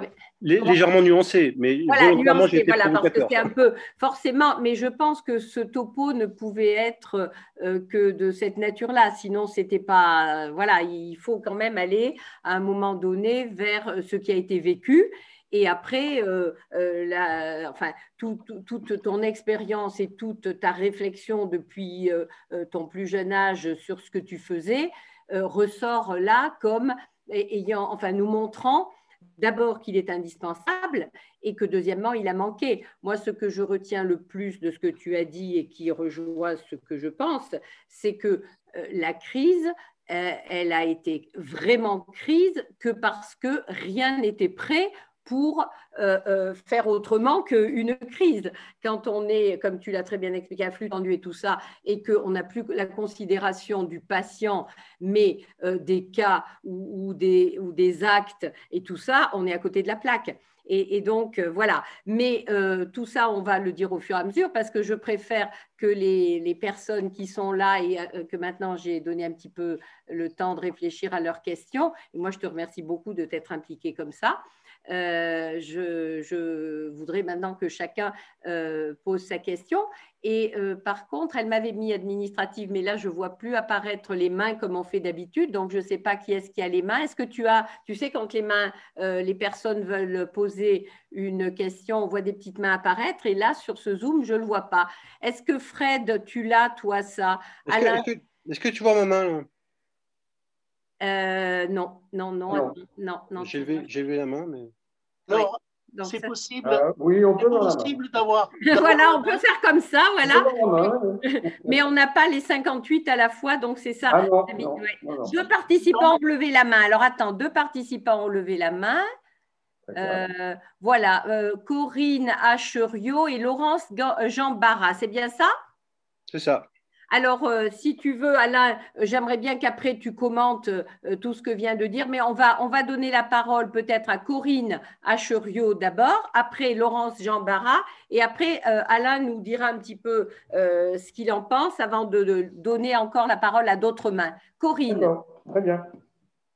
Merci beaucoup et merci de me donner un petit temps de parole après cet exposé, M. Bazin, qui m'a régalé personnellement. Euh, donc, moi, je suis infirmière au CHU, je suis infirmière de bloc et je suis infirmière hygiène, hygiéniste. Euh, donc, deux points de, réaction sur ce, sur ce propos. Euh, je fais partie du groupe de réflexion éthique du CHU. Je suis très contente de ce propos là ce soir parce que ça fait longtemps que je l'appelais de mes j'en avais parlé, Eric. deux choses. la première, c'est que la perte de l'éthique dans nos soins et de la déontologie dans nos soins, euh, elle n'est pas née avec le Covid, on l'a perdu bien avant. La logique productiviste euh, qui, est, tombée sur l'hôpital avec la loi Bachelot en a quand même fait une usine à, actes qui a fait qu'on a perdu euh, vraiment le sens des choses quand on, on se retrouve à devoir faire une toilette, qui est quand même le geste le plus intime de tous les intimes, qu'on est censé pouvoir faire tout seul dans, le secret de sa salle de bain, et qu'on se retrouve à, être lavé, enfin, je veux dire, voilà, on, passe quand même des barrières en termes euh, de, franchissement des limites sociales qui sont très importantes. Et dans ce cadre-là, quand on nous impose un temps de 8 minutes pour faire une toilette, il y a très longtemps qu'on ne peut plus parler d'éthique dans ce, geste-là, mais comme dans d'autres. Euh, parce que finalement, on s'est retrouvé, moi je l'ai vu en étant infirmière, on s'est retrouvé finalement à ce que soit valorisé tout ce qui fait mal, tous les soins techniques, tout ce qui pique, tout ce qui tranche, tout ce qui opère, tout ce qui voilà. Mais le simple fait de tenir la main, de parler, euh, le, fait, le simple fait d'avoir le temps de, parler avec les patientes qu'on endormait, moi j'ai vraiment vécu la différence entre l'Hôtel Dieu et Estin, par exemple, où euh, à l'Hôtel Dieu on avait un petit peu de temps, un tout petit peu, mais un petit peu de temps pour parler à nos patientes avant qu'on les endorme. je travaillais en gynéco-obstétrique qui a totalement disparu quand on s'est retrouvé dans l'enfer d'Estin, euh, eh bien, ce, temps-là a complètement disparu. Et je reste persuadée pour autant que le temps qu'on avait pour parler à nos patientes était un facteur de réussite en termes de la gestion de l'anesthésie, du stress, de la douleur, etc. Et ça, on nous l'a confisqué. Donc, au fur et à mesure, on s'est senti extrêmement maltraitant et maltraitante. Euh, on le serait à moins puisqu'on s'est retrouvé finalement à être euh, capable de faire des soins qui rapportent de l'argent parce qu'ils font mal et non plus juste parce qu'ils font du bien à l'âme et au cœur.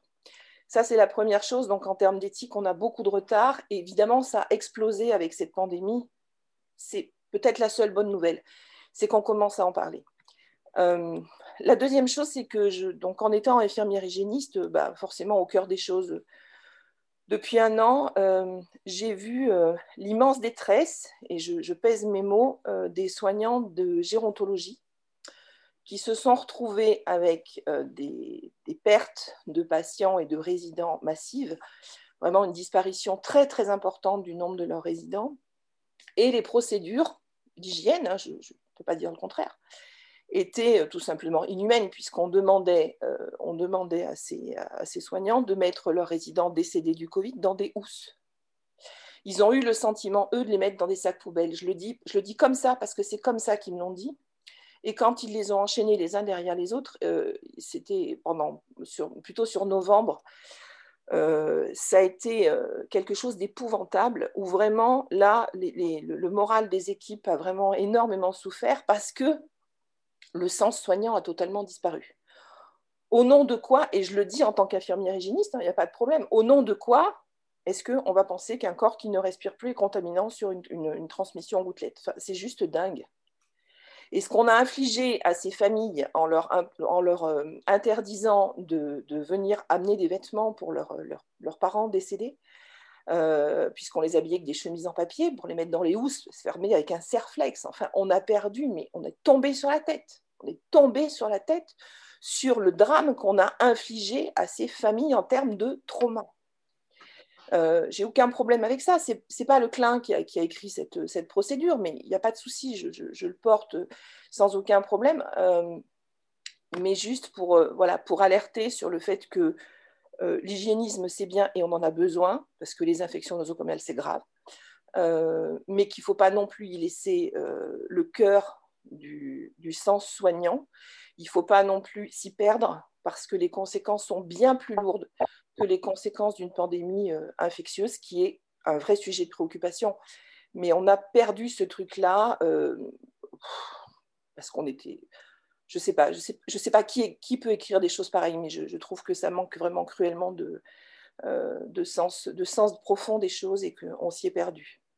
Euh, les pouvoirs, alors l'emprise médiatique est absolument terrible. On a vu ça sur le, enfin nous on a en hygiène bien sûr, moi j'ai vu énormément de soignants euh, de tout l'hôpital.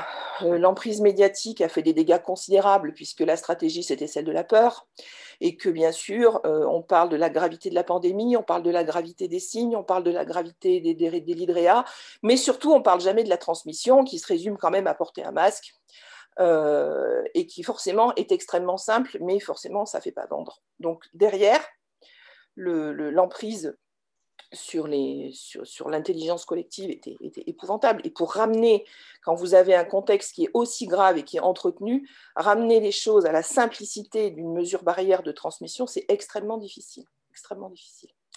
Voilà, c'était juste mon petit mot sur, euh, sur le, notamment sur les soignants de, de, Louise Michel, parce qu'ils méritent, euh, tous méritent évidemment notre respect euh, à tous, mais je peux vous dire que vraiment, sur la gérontologie, ça a été un, vertige dans la perte du sens de leur, de leur mission soignante qui a été absolument terrifiant.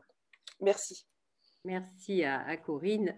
Et je pense qu'effectivement, euh, il me semble que c'est ce qu'on retiendra de plus négatif de cette crise. Après, il y a tellement de choses, mais en tous les cas, moi, c'est ce qui m'a mis à l'écriture de mon abécédaire, c'est que les aînés tels qu'on les a considérés et le deuil tel que alors que depuis que l'homme, enfin la plus haute préhistoire, etc., on considère ce point, eh bien, euh, je crois que c'est ça qui restera vraiment comme euh, le côté inhumain qui est ressorti euh, complètement de cette, de cette crise et, et, que quand même, on peut dire qu'il y a eu une petite différence avec la deuxième, mais on la voit disparaître. Et comme tu disais, Jean-Étienne, avec l'histoire de euh, si c'est pas vacciné pour ouvrir, euh, ça va pas non plus. C'est bien de vacciner, bien sûr qu'il fallait faire tout ça. Mais, mais enfin, le but, c'est quand même, il leur reste peut-être deux jours, six mois, trois mois, c'est de voir les visages qu'ils reconnaissent, c'est de voir ce qu'ils attendent, qu'ils aiment. Et voilà. Je voudrais passer la parole, donc, comme on l'avait dit, à Madame Laurence. Euh, voilà, Gambara, pardon, Jean, Jean Barra, j'espère que je le prononce pas trop mal. Et euh, après, euh, Alain, j'aimerais bien que tu réagisses. Madame Jean Barra. Oui, alors, moi, je, voulais revenir, alors, c'est pas tant sur une expérience personnelle que sur les, les, termes du départ, autour notamment des termes de paresse ou de, ou de, procrastination qui sont euh, alors des termes de deux registres. Hein. La paresse, c'est un terme moral, et puis la procrastination, c'est de la psy. Euh, alors moi, j'en aurais quand même... Alors, il y a plusieurs choses qui me sont venues pendant l'exposé, notamment au début de cet exposé autour de paresse et procrastination. Et il y a autre chose qui est venue, et, ce qu'a dit M. Bazin à un moment, c'est ne pas voir. Et euh, c'est peut-être plus ça, moi, qui m'interpelle, plus que paresse et procrastination. Euh, il y a plusieurs choses qui sont venues dans, dans, dans, dans, dans tout l'exposé. C'est la question du flux, en évoquant l'industrie de la santé et le, euh, euh, l'essai de Stéphane Velu. Tout ce qui concerne le numérisable au sens de valeur pondérable par des sous, mais on, on pondère par ce qu'on veut, en tout cas on mesure. Euh, tout ce qui est du registre de l'événement et de l'acte, c'est-à-dire euh, des actes, on intube, on pique, on, ce que disait notre collègue tout à l'heure, tous ces actes qui éventuellement font mal et qui sont des actes discrets, c'est-à-dire que ce pas des actes de continuité, c'est des actes qui s'inscrivent les uns après les autres. Alors, il y a une. enfin, on, a parlé aussi d'incertitude. Et moi, j'ai l'impression que cette euh, paresse éthique ou ce refus de l'entendre, c'est non pas tant et on parle de, on met l'incertitude en avant, comme on met la démocratie en avant, on met des mots en avant de quelque chose qui sont vides par derrière. Enfin, il n'y a, rien derrière tout ça. C'est des mots qui font le paravent, qui sont l'habit qui fait le moine. Euh, il me semble que ce qu'on évacue dans tout ça, c'est la question du temps. C'est la question de la mort et la question du temps.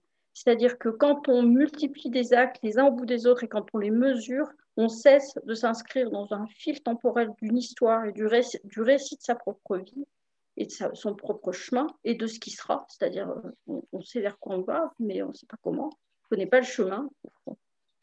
Euh, et on, essaie d'annuler, on, nous parle, il y a de l'incertitude, il y a de l'incertitude, mais en multipliant toutes ces procédures et ces protocoles de façon finalement très rigide et en disant on a réfléchi à ces questions éthiques, euh, on essaie d'annuler ces incertitudes-là, on essaie d'annuler la question du fil du temps, à mon sens. Et je pense qu'on n'est pas tant dans la procrastination et pas tant dans la, dans la paresse que dans le déni de tout ça. Et ça, sert à ça. Enfin, moi, je le, je le, perçois comme ça. En tout cas, c'est mmh. bien plus visible aujourd'hui avec la crise, mais c'était vrai avant.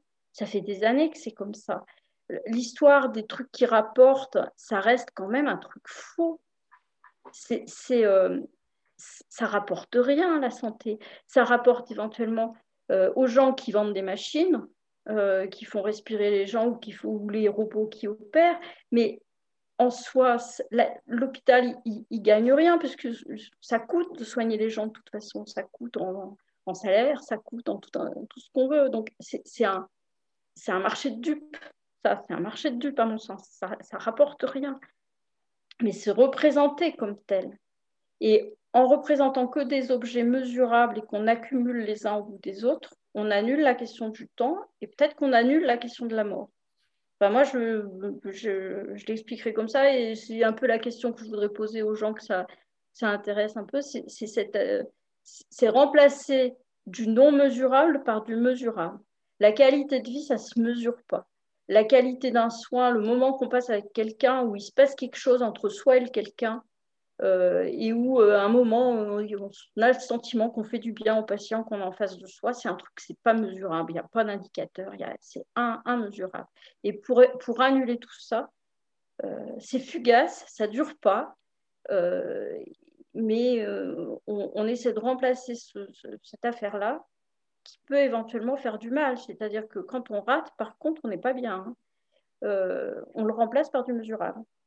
Euh, voilà, moi, c'était essentiellement ces questions-là qui, m'interrogeaient. C'était la question du déni, la question de la dénomination euh, réitérée euh, et, insistante de choses qu'on fait consister alors, par un mot alors qu'il n'y a rien derrière. et puis, je ne sais plus quoi d'autre. Enfin bref, c'était la question du temps. Hmm. Je pense que la question du temps, on essaye de l'évacuer alors que on est inscrit dans un fil temporel et on est un récit de soi-même. Moi, j'ai envie juste de vous dire sur le temps que je trouve que vous avez tout à fait raison, qu'on a l'impression qu'on a laissé l'aios, vous savez, les trois termes grecs pour dire le temps. L'aios, c'est dans l'éternité, dans, dans laquelle on est inscrite, mais qui montre justement et notre vulnérabilité et peu de choses que nous sommes. Et, tout au profit du chronos, qui, qui, qui, qui, euh, qui, mange, qui mange, le temps qui mange, le temps et également qui, qui, qui cumule, qui mesure. Et, du coup, on passe à côté du kairos, du bon moment, du moment critique, du moment où il faudrait savoir euh, prendre la décision, du moment euh, euh, qui, peut changer le monde. Et, certainement qu'on va passer à côté encore de ce kairos que pourrait être cette crise. Mais à nous de faire peut-être quelque chose pour, pour changer. Et je trouve aussi que vous avez tout à fait raison de dire que la santé, comment ça peut. C'est une question que je me suis souvent posée comment la santé peut-elle rapporter Nos impôts sont faits pour qu'on puisse nous soigner, euh, éduquer nos enfants, et maintenant il faudrait que la santé rapporte et que l'éducation rapporte. Ça ne peut rapporter que d'être des humains humains et non pas d'être des euh, voilà des, des, marchands des... voilà exactement. Mmh. donc je trouve que vous avez tout à fait raison. Et euh, Alain tu pourrais répondre sur le déni et la dénomination? Ça serait intéressant peut-être euh, je, moins d'idées et puis sur d'autres choses. Je suis très sensible à ces deux choses qui me paraissent très vraies. Je pense qu'en effet la, la, la, qualification la plus la plus rigoureuse c'est sans doute déni ça serait à la fois déni au sens de se, voiler la face. Et, ça, j'aimerais revenir sur euh, les facteurs qui font qu'on se voile la face. et que donc les, interrogations éthiques évoquées par Jean-Étienne soient en quelque sorte zappées. Bon, alors le rapport au temps, oui. le rapport au temps d'une vie singulière qui est d'une certaine manière quand même continue. Bon, avec, je ne sais pas si, c'est absolument continu, parce que je pense que dans une vie singulière, il y a des sauts. Mais enfin, par rapport aux actes dont vous parlez et qui, eux, sont nécessairement discrets, euh, il y a un écart qu'on ne peut absolument pas combler. Bon. moi, je crois que le problème qui, se profile à partir de là et qui permettrait de rassembler un certain nombre des, questions évoquées par Jean-Étienne Mazin, euh, ce serait le de la technique. Euh, ce serait des rapports entre technique et éthique, d'abord. Et, puisque nous nous sommes interrogés à plusieurs sur ce que la crise, tout d'abord, peut, avoir d'imprévisible, même si elle n'est pas imprévisible en droit, mais imprévisible pour nous la plupart du temps. Alors que, alors que ces causes pourraient éventuellement être assignées, puisque une zoonose comme celle qui est à l'origine de cette pandémie n'est pas la première zoonose. Et que, et que par ailleurs, on sait que les zoonoses ont été étudié en particulier par des anthropologues. Je vous renvoie aux travaux de Frédéric Keck, par exemple. Il a été très sollicité ces derniers temps, justement parce qu'il avait travaillé sur la zoonose précédente. Donc, euh, les causes, nous les ignorons à notre détriment, mais elles ne sont pas, euh, si on peut dire, elles n'échappent pas à une connaissance qui n'est pas seulement une connaissance absolue. Euh, d'autre part, est-ce que la crise pourra nous apprendre quelque chose? Donc, la question d'Anna Arendt, hein,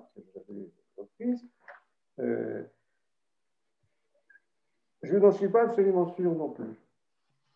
Parce que euh, ce, qui a suscité le déni ou euh, la dissimulation de l'éthique à nos yeux, euh, ce sont nos réussites. ce, qui peut estomper l'éthique, c'est la confiance que nous avons dans la technique. Confiance qui n'est pas nécessairement sans fondement mais qui, d'une certaine manière, provoque des, raccourcis ou des courts-circuits éthiques, parce que ce n'est pas que nous ne, posions pas la question des fins, mais peut-être que nous, ne posons pas la, question des bonnes fins. Après tout, euh, euh, je, voudrais revenir à la question du, du, du biopouvoir telle qu'elle est actuellement beaucoup évoquée euh, dans le sillage Jointin de Foucault. la santé publique, est-ce une fin qu'il faille se donner comme fin? Ou bien est-ce que la santé publique, c'est une sorte de grande idole, un fétiche, qui dissimule les vraies fins, c'est-à-dire, par exemple, euh, soulager chaque patient. Euh, ce qui fait disparaître aussi, ou du cas atténue la réflexion éthique, c'est le statistique. Il y, a ce, il y a ce second aspect. Euh, on, on raisonne sur des masses. Et on peut avoir l'illusion qu'on a atteint des objectifs qui, en effet, sont des objectifs louables. Bon. Enfin, euh, autre question aussi, alors ça c'est plus redoutable. Hein. Euh, ce qui peut estomper l'éthique, ça peut être l'insensibilité, en effet. Bon, je ne reviens pas sur la question de l'empathie ou du défaut d'empathie. Hein. Je sais qu'elle a été déjà abordée euh, ici. alors, je pense que l'insensibilité, ça se, ça se constitue aussi dans un contexte institutionnel et peut-être aussi intellectuelle. C'est-à-dire que l'insensibilité, ça peut venir aussi précisément de la confiance qu'on a dans les réussites qu'on a eues. Le patient change de statut, euh, le patient devient en quelque sorte un, objet sur lequel il s'agit d'agir euh, de manière à le transformer de la meilleure façon ou bien euh, en quelque sorte de le tenir pour, à partir d'un certain moment pour nul et non avenu. Donc la question, la question qui se pose, c'est en effet celle de la responsabilité. Mais alors là, j'ai une question que je voudrais adresser à tout le monde, et en particulier à Jean-Étienne. Euh, si on dit la responsabilité, on a déjà eu cette discussion d'ailleurs, hein, et moi, euh, si, on, si on dit que la responsabilité s'applique aux conséquences les plus éloignées, bon, d'abord, il y a effectivement le fait que alors ça, c'était la, bonne conscience dont il parlait, euh, qui consisterait à ne pas se soucier des conséquences. Mais euh, si on se soucie des conséquences, c'est-à-dire si on a le souci de la responsabilité, on n'est pas encore au bout peines. Parce que les conséquences à très long terme, on ne peut pas les envisager. Autrement dit, il est très difficile de se les fixer comme fin. Il y a une sorte de. Ah, je veux dire, il y a d'un côté l'irresponsabilité. De l'autre, comment dire, l'inflation de la responsabilité. Qui fait que on a tout le poids de, conséquences qu'on ne peut pas prévoir.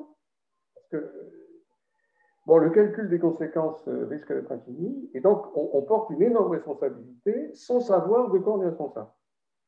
Ça, c'est une. Alors, ça, c'est pas la bonne conscience. Hein. C'est. Voilà, il faudrait le qualifier autrement, mais c'est une position éthique euh, qui est plus louable que la bonne conscience et, bien plus que les responsabilités, mais qui en même temps met dans une situation très difficile. Parce que je pense que le but et les conséquences doivent être distingués pour cette raison-là. Parce qu'on ne peut pas se fixer comme but toutes les conséquences, précisément parce qu'on ne peut pas les prévoir. Et puis, il y a aussi une autre difficulté, c'est que qu'est-ce que c'est que le contre enfin, ce qu'on appelle en philosophie ou en, sciences sociales le contre-intentionnel? On appelle de, manière parfois un peu atténuée le contre-productif, mais le contre-intentionnel, c'est-à-dire j'ai voulu cela, mais ce que j'ai obtenu, c'est le contraire. Euh, et dans ce cas-là, euh, je pense à ce qu'il y a des courants actuellement hein, qui sont très répandus euh, en éthique, et en particulier en éthique médicale, qu'on appelle, d'un terme anglais, le care. Alors ça, Jean-Étienne, je ne sais pas si, si, si est conscient, mais c'est un partisan de l'éthique du care. Là, c'est très clair. Bon, il y a un certain nombre de thèmes qui ont été abordés qui vont dans ce sens-là. Euh, alors, l'éthique du care, ça veut dire que, celui qui se sent responsable se sent en même temps vulnérable. Ça veut dire qu'il n'a pas de. Ce que je trouve très intéressant dans la position défendue, c'est qu'on n'est pas en surplomb par rapport au patient, par exemple, dont on se sent responsable. C'est-à-dire qu'on. Alors, c'est peut-être très difficile dans l'institution hospitalière en particulier, hein, parce qu'il y a beaucoup de facteurs qui vont contre cela. C'est-à-dire qui instaure le surplomb, ne serait-ce que le surplomb professionnel, la compétence, l'autorité. Euh, Mais ça doit être exactement sur le même plan que le patient, veut dire. Ça veut dire se sentir vulnérable comme lui, mais en même temps se sentir responsable de lui. Alors, ça ne va pas nécessairement bien ensemble. en tout cas, c'est difficile à, comment dire, à, faire converger, si je peux dire, dans la même acte. Euh, je, suis, je, suis, aussi vulnérable que lui, mais en même temps, je suis responsable de lui parce que je suis, je suis son, son thérapeute. Et, un thérapeute vulnérable, euh, je pense que c'est important en effet. Mais jusqu'à quel degré faut-il qu'il se considère comme vulnérable? Mmh. Voilà mes, mes réflexions, quelques-unes de mes réflexions. Donc, euh, Jean-Étienne, tu réponds ah, peut-être? Alors, pour. Euh, Juste par rapport à ce que Laurence et Corinne euh, ont dit précédemment, je, ne fais qu'adhérer. Et, bien évidemment, euh, vous avez peut-être euh, mieux dit ou illustré exactement ce que je voulais dire. par rapport à ce que Alain vient de dire, bah, c'est oui, c'est tout à fait, c'est tout à fait ça. Enfin, pour moi, ma, réflexion éthique est celle que dans laquelle j'essaye d'entraîner les, étudiants quand je leur parle d'éthique, c'est exactement ça. C'est d'abord la pire des choses, c'est de ne pas envisager les conséquences de nos actes, mais jusqu'où envisager les conséquences de nos actes? Je prends souvent un exemple anodin de traverser la rue qui entraîne un accident, qui de fait euh, entraîne des, tas de choses et qui va jusqu'au suicide de, la personne, etc. Enfin bon, euh, ça, et jusqu'où est-ce que le fait de, ne pas avoir traversé au bon moment la rue, euh, alors qu'on ne s'est même pas posé la question, et donc, voilà, je dis aux étudiants, vous ne traverserez plus jamais la rue de la même façon, mais euh, la, vraie question, c'est où s'arrêtent les conséquences de, nos actes, parce que ça peut être sans fin. Et c'est une, vraie, une vraie posture, à mon avis, humaine que de définir euh, cette, cette, limite. Quant à la position du, du CARE, euh, alors moi, comme je suis anesthésiste et que je suis très technique aussi, enfin, je, ne nie pas le, le, rôle de, la technicité comme acte, et pas comme, nécessairement comme une fin en soi, mais comme un moyen pour, euh, pour soigner les gens. Moi, je défends une position intermédiaire entre le, le cure et le car, euh, le care.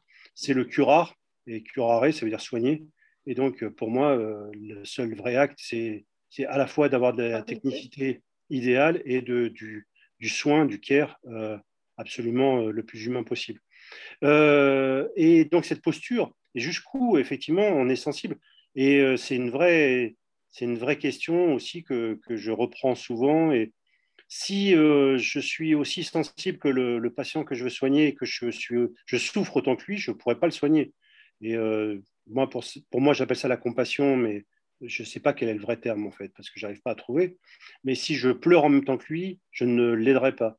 Par contre, si je comprends et j'arrive à me mettre à sa place pour comprendre totalement sa souffrance, pour le soulager euh, au maximum, là, je serai vraiment dans la posture de ressentir sa, souffrance parce que moi-même, je suis vulnérable par sa souffrance, tout en étant suffisamment fort pour, euh, pour aider les deux.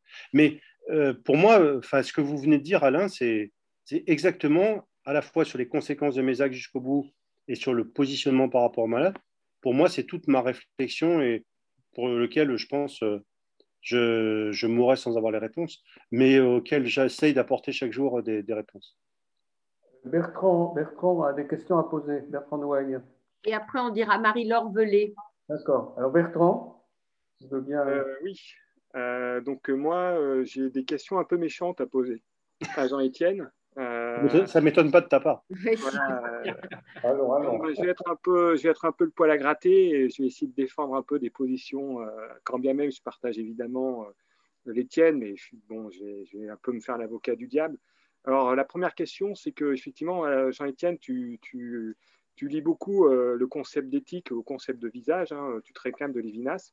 Et en fait, la première question que je peux te poser, c'est est-ce que est-ce que ça, ce n'est pas un présupposé qu'il faut discuter C'est-à-dire, est-ce qu'il n'est pas, possible d'envisager une éthique qui soit sans visage, justement, qui fasse, qui fasse abstraction du, visage, de sorte que, euh, alors, euh, ça ne veut pas dire que ça remplace l'autre, mais ça veut dire que ça, nous donne les possibilités, euh, peut-être, de reconnaître des actes éthiques là où toi, tu n'en reconnais pas. Parce que justement, tu es, lié à la question du visage. Et là, je pense à un philosophe qui s'appelle Stéphane Chauvier qui a écrit justement un livre qui s'appelle Éthique sans visage.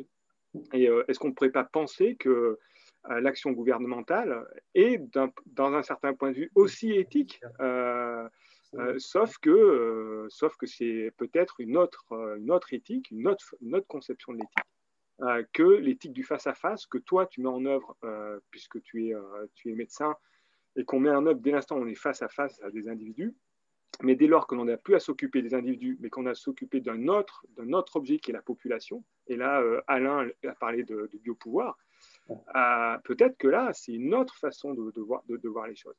Qu'en est-il lorsque nous n'avons plus à nous occuper d'un individu, mais lorsque nous avons à nous occuper d'une population? Euh, Et à prendre, je reprends les termes, à prendre soin d'une population. Peut-être qu'aussi, c'est une question que j'ai envie de te poser, c'est est-ce que, est -ce que pour toi, la population, c'est un objet euh, c'est un, un, un, un, objet sur lequel on, le soin peut s'adresser? Ou est-ce que, est que tu considères que la médecine n'est qu'une médecine qui s'adresse à des individus? Ou est-ce qu'il est possible que la médecine ait d'autres, euh, d'autres euh, alors j'aime pas le terme objet, enfin tu me comprends bien, mais d'autres, d'autres, objets que sont la population. Donc ça, c'était ma première question. et ma, ma, deuxième question, qui est liée un peu à la première, euh, c'est par rapport à ta dernière partie, où je partage en partie ton, ton, ton, diagnostic, mais j'ai envie de dire aussi, peut-être que ta critique, elle peut porter, enfin, euh, moi, je vais essayer de faire l'avocat, de, alors de que j'aime pas ce gouvernement, mais je vais quand même faire un peu l'avocat de ce gouvernement, en, te disant la chose suivante, euh, le gouvernement était dans l'incertitude. C'est-à-dire l'incertitude, elle, elle, elle, était, enfin, l'incertitude n'est pas nouvelle. En gros, euh, euh, en fait, ce que j'ai envie de dire, c'est que euh, tout d'un coup, les hommes politiques ont redécouvert ce que c'est que faire de la politique, à savoir décider et prendre des décisions dans l'incertitude. Et, donc, finalement, et là, nous, peut-être notre aussi, notre paresse, là qui n'est pas éthique, mais notre paresse politique, à nous, citoyens, est d'avoir oublié ce que c'est qu'une décision politique. Parce que décider politiquement, c'est trancher, euh, c'est devoir euh, faire des choix, euh, y compris lorsque nous n'avons pas toutes les informations en main. Et, donc, bah oui, ils ont imposé le masque, ils ont imposé le confinement, mais de leur point de vue, on, pourrait dire que c'était au, au, nom du bien, au, même titre que toi, tu leur objectes en disant au nom du bien, ils, et, il fallait euh, nous donner des informations. Euh, et moi, ce que j'ai eu l'impression de, ils nous ont donné des informations, et les informations qu'ils nous ont données, c'était de dire on est dans l'incertitude. C'est ça l'information, en fait, qu'ils nous ont donné. Le fait que tout soit contradictoire, c'était de dire, au fond, euh, bah, on n'en sait pas plus que vous. Enfin, on peut, on peut aussi penser ça. On n'en sait pas plus que vous, les citoyens. Et par contre, nous, on est au niveau de la responsabilité politique. Et donc, à ce niveau-là, ben, on, doit faire des choix. Et, encore une fois, euh, peut-être parce que derrière ces choix, c'était moins les individus auxquels ils avaient affaire qu'à la population. Encore une fois, peut-être que toi, ta critique, enfin, elle, se tient, mais eux, ils peuvent te rétorquer en disant, mais notre objet, ce n'est pas l'individu. Euh, nous, notre préoccupation, ce n'était pas les individus, ce n'était pas les grands-mères, ce n'était pas les vieux. Notre préoccupation, c'est la population, la notion de population. C'est ça notre, notre objet de préoccupation. Et c'était éviter la pandémie, éviter, etc. Si on s'était retrouvé euh, aux, comme aux États-Unis, euh, ben, toi, on aurait pu aussi l'écrire Qu'est-ce que vous avez fait? On a 500 000 morts, vous n'avez rien fait, vous auriez dû nous imposer le masque, vous n'avez rien fait, etc. Voilà ma question. C'est qu'est-ce que tu. Enfin, moi, derrière, ce que j'ai l'impression, c'est ce concept de population. En tant que médecin, toi, euh, cette branche qu'on appelle l'épidémiologie, la santé de la population, euh, le soin à la population, qu'est-ce que tu en penses? Alors, je, comprends tout à fait. Euh, et, et, ce que tu dis est la, la, position des épidémiologistes ou des, des experts scientifiques ou du, du, gouvernement, et je leur reconnais totalement cette euh, difficulté à choisir. Là où je ne suis pas tout à fait d'accord avec toi, c'est qu'ils auraient pu avoir beaucoup plus d'humilité en disant on ne sait pas. Or, euh, à certains moments, on a eu quand même, euh, ça ne sert à rien de porter le masque uniquement parce qu'on on sait qu'on n'avait pas suffisamment de stock de masques et qu'on ne pouvait pas. Ça ne sert à rien de vacciner avec l'AstraZeneca parce qu'on n'avait pas d'AstraZeneca. Puis maintenant, c'est le meilleur des vaccins et il faut que tout le monde se, vaccine. Donc ça, ça c'est bon mais bon, on ne va pas rentrer dans ce débat politique. Si on reste vraiment sur ta, position, je suis tout à fait d'accord. Moi, je ne suis pas épidémiologiste. Si j'ai fait médecine, c'est pour soigner des personnes.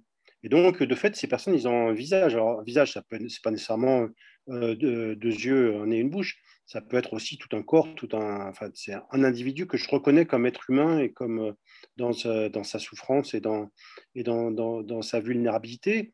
Moi, quand euh, une des grandes notions quand euh, j'annonce à quelqu'un en disant vous avez une chance sur mille de mourir. La personne qui est en face de moi, ça représente quoi? Ça représente qu'elle a 999 chances de ne pas mourir ou que si elle meurt, c'est 100% pour elle. Et donc, c'est tout le problème des statistiques. Et moi, je ne suis pas statisticien, c'est pas à moi de. Je conçois totalement que, entre guillemets, chacun son éthique et on peut se, comprendre. Là, euh, ma critique, elle était plus sur le fait que sous prétexte, moi je conçois totalement que le gouvernement ou que des experts ou que des épidémiologistes, des gens qui s'occupent de santé de population, fassent des choix et les expliquent et les expriment de façon pédagogique, de façon à ce que tout le monde les comprenne. Le reproche que je fais, c'est que ce n'est pas ce qui a été fait, comme dans certains pays d'ailleurs, où il y a eu vraiment des, des vrais, une vraie démocratie, où on a expliqué aux gens ce qui, ce qui en était. Là, on a vraiment pris les gens pour des imbéciles et euh, on leur a raconté des bobards pour leur faire, euh, euh, pour leur faire croire à n'importe quoi. C'est là-dessus que. Après, sur, sur les choix, bah, moi je pense que. Alors après, on peut discuter hein, sur, en termes de conséquentialisme.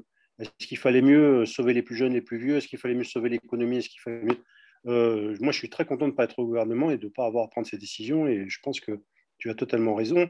Ces choix, dans l'incertitude, sans savoir, personne n'a la vraie, la, vraie solution. Euh, ils étaient extrêmement difficiles et je le reconnais, cette, euh, cette difficulté. Mais euh, j'allais dire, mon propos, là, il était vraiment sur mon métier de, médecin à la personne. Je suis pas un médecin des populations, mais, mais il s'entend, enfin, ce que tu dis est totalement vrai. Après, moi, je ne crois pas à l'éthique sans visage même si la population, elle fait plusieurs millions d'individus, c'est plusieurs millions d'individus et ce sont des, euh, des, personnalités et des personnes et des, des personnes humaines. Ce n'est pas un stock, ce n'est pas une masse, c'est pas. Euh, et euh, voilà. Et, et, la question, hein, une fois de plus, hein, c'est la finalité. C'est sauver des, des, jours de vie. Pourquoi Pour être élu la fois prochaine ou pour vraiment avoir amélioré la vie des concitoyens? Je ne sais pas si j'ai vraiment répondu à ta question, mais. Mais de toute façon, ça nous montre une fois de plus que la santé d'une personne ou la santé d'une population, ce n'est pas la même chose. Et Bertrand ah, intéresse beaucoup à tout ça. Voilà. Et, et là, justement, peut-être que ce qu'on peut dire pour quelqu'un qui, justement, euh, enfin, devait prendre des décisions politiques, etc., et quoi qu'on en pense, ne pas l'expliquer et ensuite être contradictoire, par exemple, quand il dit que quand on sera à 5000, on pourra déconfiner, etc., et euh, ouvrir à Noël euh, pour les commerces et tout ça, ça paraissait logique. S'il fallait le faire, fallait le faire. Mais après, ne pas reprendre. Et on apprend entre-temps les mutants et on apprend que les mutations, ça se fait forcément dans les contaminations et continuer à favoriser les contaminations, c'est quand même euh, un acte politique qui est contraire à celui, une décision politique contraire à celle qu'il a prise au mois de décembre. Donc là aussi, il y a quand même des choses qui sont euh, contradictoires, paradoxales euh, dans, sa même, dans sa propre prise de position. Donc c'est là où on peut se dire que c'est très difficile et que personne ne voudrait sa place, mais également où... si on n'explique pas aux gens pourquoi on le fait, euh, on met en difficulté et, euh, ne pas tenir compte des mêmes arguments au même moment, il faut alors expliquer pourquoi il fallait 5 000 à une époque et maintenant, ce n'est pas, pas grave d'avoir 25 000. Je pense que c'est là où on pourrait dire qu'il nous infantilise, ce n'est pas dans le reste. Après, on sait bien que c'est une sacrée, une sacrée décision. Euh, madame... Alors, la dame levée, je, m'excuse, madame, je ne vois, vois plus sur l'écran, vous aviez mis la main Madame Levé, je crois. Oui, Madame Pellet, oui. Mais Merci beaucoup, mais je renonce à prendre la parole. Ah bon, alors on redonne la parole à Laurence Jean Barra qui voulait aussi dire encore un mot ou c'est que vous n'avez pas encore effacé votre main? Non, non, mais c'est que je n'ai pas effacé ma main. Vous pas effacé la main. Je pense qu'il y, a M. Dumoulin qui levait la main. Ah, très bien, c'est que je ne le vois pas, moi. Très bien, M. Dumoulin. Guy, Guy, tu es là? Non? Guy? Non? Ah. je, voudrais revenir. Euh, oui, oui, Alain, vas-y, pendant je que... Je crois que Mme Gambara a, posté un message qui rejoint une question que je voulais poser et qui est relative à, l'entretien entre Bertrand et Jean-Étienne. C'est la question de l'intérêt général. Mm. Euh, je, euh, je, crois que la question posée par Bertrand est très importante mm, mm. parce que ça, ça amène peut-être non seulement à distinguer l'éthique euh, appliquée à des individus, à des patients, et l'éthique appliquée à une population, parce qu'en effet, elle existe, mais aussi peut-être à se, à se dire qu'il peut y avoir une discordance entre les deux. Oui. Parce que si on, si on, si on est un responsable politique euh, qui a en quelque sorte le, un pouvoir sur une population dans son ensemble, ce qui est le cas pour nous, et qu'on euh, se dise quelles sont les, les décisions qu'il faut prendre pour que le plus grand nombre euh, se trouve dans la situation la plus viable possible, ce qui serait la question de l'intérêt général sanitaire. Euh, on est amené à faire des choix qui peuvent retentir sur les, chances de vie et la qualité de vie d'une certaine partie de la population. Et c'est bien ce qui a été fait. Ce qui veut dire qu'il doit y avoir des arbitrages. Dans ce cas-là, c'est une question de responsabilité, mais si l'on peut dire peut-être pas d'une autre sorte, mais d'un autre niveau. Mm. Alors, s'agissant de, l'incertitude, je, conçois qu'on en parle. Moi-même, il m'est arrivé de dire oui, euh, euh, il devait de toute façon euh, décider dans l'incertitude. Mais alors, je rejoins ce que tu viens de dire, Marie-Elisabeth. Je commence à avoir une certaine réserve mentale quant à l'idée que l'incertitude soit restée la même tout au long de la pandémie. Et, ce que tu viens de dire peut-être irait, dans ce sens? Est-ce que est-ce qu'on est toujours bonjour rebonjour est-ce qu'on est toujours désolé j'ai une petite interruption est-ce qu'on est toujours dans la même incertitude qu'au début? Est-ce ce qui veut dire qu'on n'a strictement rien appris pendant la pandémie que les par exemple certaines décisions ont eu tels effets le confinement a eu tel effet mais on, par exemple on, ne peut pas refaire ce qu'on a fait alors même qu'on pensait que ça avait un bon effet ça voudrait dire alors qu'on n'a rien appris, bien qu'on a appris, mais qu'on a de bonnes raisons de ne pas être cohérent. Hmm. Alors après, je, je, laisse le choix de, de, la, meilleure option. Hein. Oui. mauvaise. Oui, c'est ça. Je crois que Marie-Claire Bougarel. Pardon? Marie-Claire Bougarel a demandé la parole aussi. Eh bien alors, elle a la parole. Et Guy Dumoulin aussi. Alors voilà, ça y est, je le vois maintenant. Donc, Madame euh, Bougarel et puis Guy, Dumoulin. Alors, Marie-Claire Bougarel, je suis directrice d'EHPAD et euh, premier poste et je souhaitais intervenir euh, suite à, ce cas, aux éléments apportés par euh, Bertrand Nouaille. Que je, rejoins sur, sur des points. D'abord, j'ai beaucoup apprécié aussi l'allocution de, de monsieur. voilà. Tout à fait. Alors, ce que je voulais euh, expliquer, tout à l'heure, euh, M. Nouaille disait que ça dépendait un petit peu l'éthique, comment est-ce qu'on peut dissocier les choses, etc. Et puis surtout, euh, le positionnement qu'on avait. Donc, moi, je suis issue d'une fonction soignante au départ. Et aujourd'hui, sur mon poste de directeur, ben, je me rends bien compte qu'en fait, ce que notre positionnement et la manière dont on aborde les choses, eh bien, elle dépend du siège sur lequel on est assis. Donc aujourd'hui, en tant que directrice, je n'ai pas forcément la même façon de voir les choses ou, de, ou d'essayer de les, apporter auprès des personnes avec qui je travaille ou auprès des résidents, euh, bah parce que, parce que pas le même poste, hein, forcément, et puis euh, bah que je n'ai pas les mêmes responsabilités non plus. Euh, donc forcément, forcément, ça, ça, je suis plus la même, entre guillemets, je suis plus la même, mes façons de parler. Donc, en tant que directeur, en tous les cas, c'est ma conception des choses. C'est comment je dois allier euh, ce qui va être le moins mal, c'est quelque chose qui a été abordé tout à l'heure, le moins mal à la fois pour l'individu, mais aussi pour le collectif. Alors, c'est vrai que la position, elle est, complexe. Euh, et je m'appuie beaucoup euh, sur tout ce qui est la question du sens, c'est-à-dire quel sens je donne à notre action collective ou à mon action, puisqu'à un moment donné, la, responsabilité, elle m'incombe, bien entendu. Euh, et, je se pose la question donc, du sens de ce qu'on va décider, de ce qu'on va choisir, pour répondre, répondre certes à la fois au collectif dont j'ai la responsabilité, mais à la fois à l'individu que je côtoie tous les jours dans la résidence, euh, qu'il s'agisse de l'individu résident, que s'agisse de l'individu personnel, hein, soignant, mais aussi de l'individu famille, qui n'a pas forcément la même position que nous, qui n'a pas forcément la même position que son proche aussi, ou la même position que certains soignants en fonction du siège sur lequel le soignant est assis ou l'agent est assis. Euh, et ces décisions, vous parliez tout à l'heure, ou, peut-être euh, Monsieur Nouaille a parlé de, questionnement. Euh, est-ce qu'on se positionne sur un questionnement ou sur la décision qu'on prend par rapport à, à, quelque chose de sans visage? Il a abordé la question du sans visage tout à l'heure.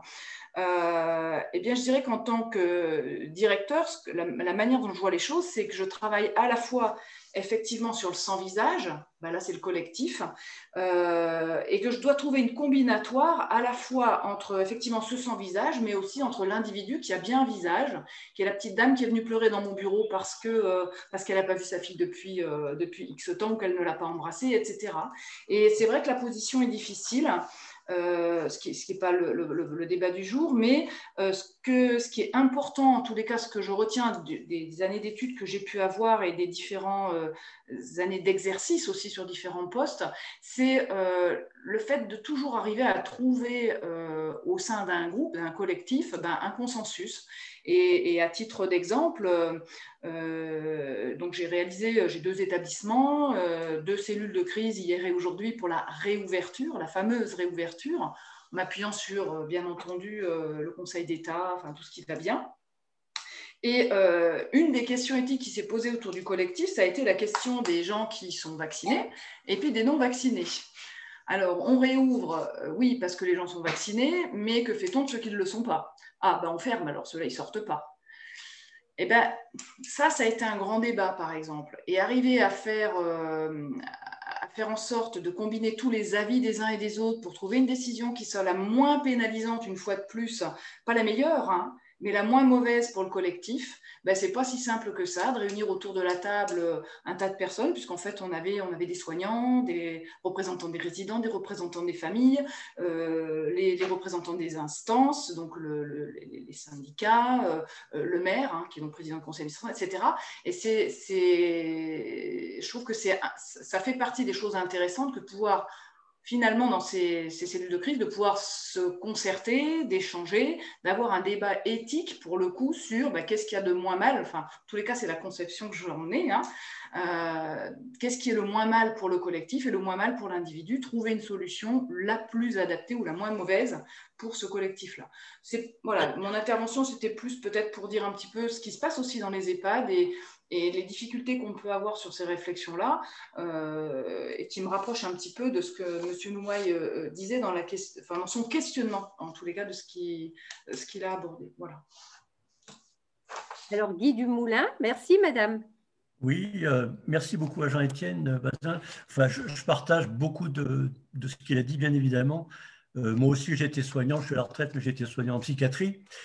Et euh, il y a, ce qui m'a paru important, c'est effectivement ce qui tourne autour de, de l'incertitude et de la sensibilité. l'incertitude, bon, ben, on la vit effectivement, mais je ne pense pas qu'on puisse exonérer les politiques qui ont succédé depuis les années 80, ça fait partie de l'incertitude, les politiques qui ont été appliquées, qui ont participé au démantèlement, qui ont participé à, oui, au démantèlement. Euh, toutes les lois qui ont été appliquées depuis les années 80, on fait, enfin, on fait un peu semblant comme si on était étonné de la situation dans laquelle on se trouve, dans la situation de dénuement dans laquelle on se trouve. La T2A, la disparition des lits, les fermetures de services. je veux dire, depuis les années 80, ça, tous les politiques de la santé, se sont, enfin, les politiques de la santé et les politiques euh, venus de l'Europe et des, des, consignes européennes, en sont là, ils nous ont, nous ont mis à nu. Donc, euh, effectivement, euh, on peut, ça fait que exagérer, ça fait que exacerber cette idée d'incertitude qui existe. Bien évidemment qu'il y a incertitude, mais en plus, on est tout nu. Quoi. Bon, ça, c'est une chose. Et je pense aussi qu'il il y a des éléments qui rentrent en ligne de compte, tels que le management. Je pense que le management a fait que tout le monde a obéi. C'était l'instrument politique qui nous a permis à tous de faire ce qu'on nous demandait de faire. Et c'est ce, ce, qui a permis aussi de perdre le sens de notre travail. Moi, je vois en psychiatrie, jamais j'aurais pensé qu'on appliquerait des protocoles comme c'est appliqué. Jamais j'aurais pensé qu'on aurait la tête derrière, derrière l'ordinateur pour finalement évaluer, non pas soigner, mais évaluer des gens et les mettre dans des fichiers, dans des cases. Jamais j'aurais pensé que des, soignants allaient rentrer dans ce système. C'est arrivé, c'est fait, il n'y a aucun problème. Il n'y a aucun problème. Donc, je pense qu'il y a cette idée de management et puis aussi du numérique qui a joué un rôle très important parce que le numérique, évidemment, euh, donne l'illusion de nous rapprocher, mais en fin de compte, il nous éloigne. Bon, ça c'est évident. Il nous éloigne en plus. Il peut avoir des utilisations euh, multiples. Donc, on ne va pas développer tout de suite, mais euh, euh, voilà en gros ce que je voulais dire. Mais cette, notion de sensible euh, me paraît important. Et aussi cette idée que euh, ne pas opposer la médecine individuelle et la médecine collective, parce que la médecine collective, c'est ni plus ni moins ce qu'on appelle la politique publique de santé. Hein. Ça s'appelle comme ça, hein, voilà, bon, avec des, sciences telles que l'épidémiologie, etc. Quoi. Mais bon, je ne pense pas qu'il faille les... Le sujet me paraît un peu difficile, je ne sais pas. Voilà, merci beaucoup. Euh, c'est un peu dans le sens de ce que nous écrit Madame Anne Decour. Si nos responsables politiques avaient une vision éthique plus collective, pourquoi avoir abandonné la santé publique et la promotion de la santé, la santé scolaire et la médecine euh, du travail? Oui? Je voudrais rajouter quelque chose. Dans cette idée de management, il y a un bouquin que je pense qu'il faut lire. Euh, c'est un bouquin de Jonathan Chapoutot qui mmh. s'appelle Le Libre d'obéir le management du nazisme aujourd'hui. C'est extrêmement instructif. Extrêmement instructif. Jonathan Jonathan Chapoutot. Et il fait des conférences sur YouTube qu'on peut voir qui sont vraiment très, très intéressantes. C'est un historien du nazisme au départ. Oui, c'est ça, c'est ça, c'est ça, ça. Euh, est-ce que Fred euh, Bettinger est là? Tu es là, Fred? Il a été obligé de repartir. Je voulais lui demander son avis sur le. Ah, oui, voilà, Fred. Voilà, ça y est, ça y est, je te vois. Bonjour. Qu'est-ce que tu nous dis un petit mot de ce que tu as entendu là dans, dans...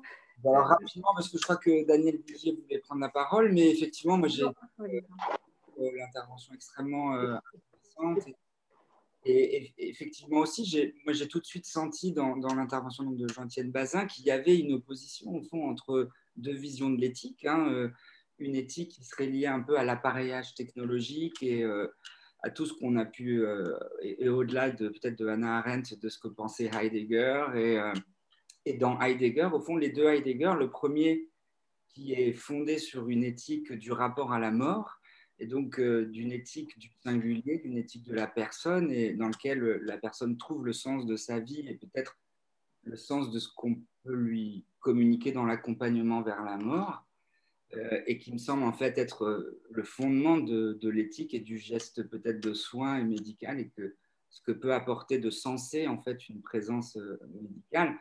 Et de l'autre côté, ce qui se passe, qui est ce virage technique, dans lequel euh, ce, rapport à la mort disparaît au fond euh, au profit d'une pensée de la technique elle-même qui, euh, alors là c'est intéressant, justement se déculpabilise d'avoir oublié la mort en se responsabilisant de sauver tout le monde coûte que coûte. et, à partir de là, on voit bien qu'au fond, une rationalité technique se prétend éthique fait du chiffre, fait du quantifiable, mais sur fond d'oubli de la mort presque. Alors, bien sûr qu'on ne veut pas la voir et qu'elle nous a sauté aux yeux avec le Covid. Et moi, j'ai commencé le Covid, j'habitais euh, à New York, à, Brooklyn, à côté de l'hôpital qui a été le pire. Et, très vite, au bout d'une semaine, j'ai décidé d'arrêter de regarder les, photos que, publiait le New York Times parce qu'il y avait des séries entières de camions euh, frigorifiques euh, derrière l'hôpital. Et moi, j'étais à côté. Effectivement, on avait peu d'informations et on ne savait pas ce qui allait nous tomber dessus. Donc, euh, la mort était tout d'un coup présente, là où dans cet appareillage technique, elle devrait ne plus être ou être complètement maîtrisée ou cachée. Euh, donc moi, ce que j'ai trouvé, oui, euh, et à la fois touchant parce que ça, venait d'une expérience concrète et ça se sentait dans tous les mots et, de voir à quel point, en fait, et moi je suis d'accord avec la référence à, à Barbara Stiegler, euh, qui essaie de penser cette pandémie sur le modèle aussi un peu du travail de son père, parce que c'est son père quand même qui a pensé euh, ce rapport à la technique euh, et ce rapport à l'éthique. Donc, qu'appelle-t-on penser avec un A pour guérir? Bah, Il essaye justement de, de réveiller, de nourrir de cette paresse éthique qui paradoxalement, c'est vrai, c'est pour ça que j'ai aimé aussi l'usage du terme déni, cette paresse, c'est aussi un déni parce que de l'autre côté, on est très scrupuleux à sauver toutes les vies. Donc, euh, effectivement, en fait, euh, on n'est pas, du tout paresseux euh, là-dedans pour se, déculpabiliser à mort, mais sans y penser à la mort. Moi, après, je, commence un peu moi, ma carrière de soignant du côté de la psychanalyse, mais je viens d'abord de l'université. Donc, euh, ma, mon expérience dans les lieux de soins est assez faible pour l'instant. Mais, par contre, tout ce qui a été dit a effectivement résonné avec euh, beaucoup de mes questionnements euh, philosophiques et éthiques, et avec cet oubli, je crois, de cette question de la mort pour que la, vie prenne sens, en fait, et, que le soin ait du sens aussi. Donc, enfin, moi, je voulais, voilà, en tout cas, vous, remercier pour l'intervention et toute la discussion qui a été passionnante à suivre. Euh, voilà. Euh, en tout cas, j'ai peut-être pas une question précise, mais j'abonde euh, dans le fait de marquer l'urgence de retrouver le sens d'une éthique à visage humain. Je crois. Qui est-ce qui a demandé la parole là? Merci beaucoup, Fred. Je n'ai pas de, je n'ai pas, je crois, de visibilité. Il y a quelqu'un qui. Oui, Daniel Vigier. Merci, merci. Voilà. Alors, Daniel Vigier, donc moi, euh, j'ai quitté euh, la catégorie des jeunes. Donc, euh, disons, je parle avec un, certain, un certain recul, j'essaye de prendre du recul. Alors moi, dans cette crise Covid qui commence à durer maintenant, eh bien, moi, je me suis, je me suis aperçu qu'il y avait des choses qui étaient remises en cause nous avions, euh, une, nous avions un monde euh, qui était plein de certitudes, qui ne bougeait pas, qui, comme ça, et puis d'un seul coup, tout est parti un petit peu en, en, quenouille. Et euh, il y a un élément, moi, qui me frappe, c'est que pour des questions qui sont tout à fait logiques pour éviter la contamination, eh bien, on a mis des gestes barrières entre les gens éviter les rencontres, éviter les repas ensemble, euh, disons s'isoler. Et cet isolement, bon, il dure maintenant depuis euh, largement un an. Et petit à petit, eh bien, disons que ça introduit euh, une certaine solitude entre les gens. Les gens se sentent davantage, disons, un petit peu, et c'est démoralisant. C'est démoralisant. On a un ressenti, un ressenti un peu. et ça, eh bien, disons que pour moi, c'est quelque chose d'assez profond et c'est contradictoire parce que c'est bien de s'isoler pour euh, la, contamination et ça n'est pas bien de ne plus pouvoir échanger. Euh, disons que le simple masque euh, enlève une grande partie du message qu'on passe quand on est ensemble. Il faut rester éloigné, ça se comprend, c'est normal, mais il n'empêche que c'est pas bon. Et disons qu'il me semble que ça va amener un certain repli individuel sur soi euh, qui n'est pas favorable à une reprise euh, et à, un certain dynamisme, à une certaine vision de, l'avenir. Euh, pour moi, je, trouve que je ne veux pas, je ne voudrais pas être pessimiste, mais me semble-t-il, il me semble que, que ça, conduit, la situation conduit justement à cette, ce pessimisme-là. Bon, ben espérons que on n'en restera pas au pessimisme et qu'on peut espérer que quelques inventions, quelques bonnes idées en viennent. Je vais donner la parole à Christine César. César il y a des trois points de suspension, donc je suis bien embêtée mais elle va se reconnaître. Et ensuite, à Frédéric G-E-Y, euh, encore des points de suspension. Et puis, ça sera les dernières parce une heure. Donc, Madame Christine. Oui, euh, bonjour. Donc, je suis euh, cadre socio-éducatif à l'hôpital de Vichy. Et euh, je suis avec des collègues, puisque là, on est au titre de l'espace éthique de l'hôpital. Très bien. Et, je suis, bah, d'abord, je voulais remercier les échanges. Ça va durer longtemps. Et je voulais me J'ai levé la main, mais comment on fait pour bouger Bonjour pour lever la main. On ne pas, Madame C'est très mauvais. Hein, Désactivez le son, s'il vous plaît. Merci. Allez-y, Madame, c'est bon, vous pouvez à nouveau. Oui, je voulais me rapprocher et puis euh, poser la question et voir avec Jean-Étienne Bazin, justement, par rapport à ces groupes, ces collèges ou ces espaces qui existent dans les EHPAD, dans les hôpitaux, où on voit bien, et d'ailleurs ce soir, euh, on est la preuve qu'on est plusieurs à s'interroger, on se pose des questions, on est euh, donc euh, ensemble à essayer d'avancer les choses.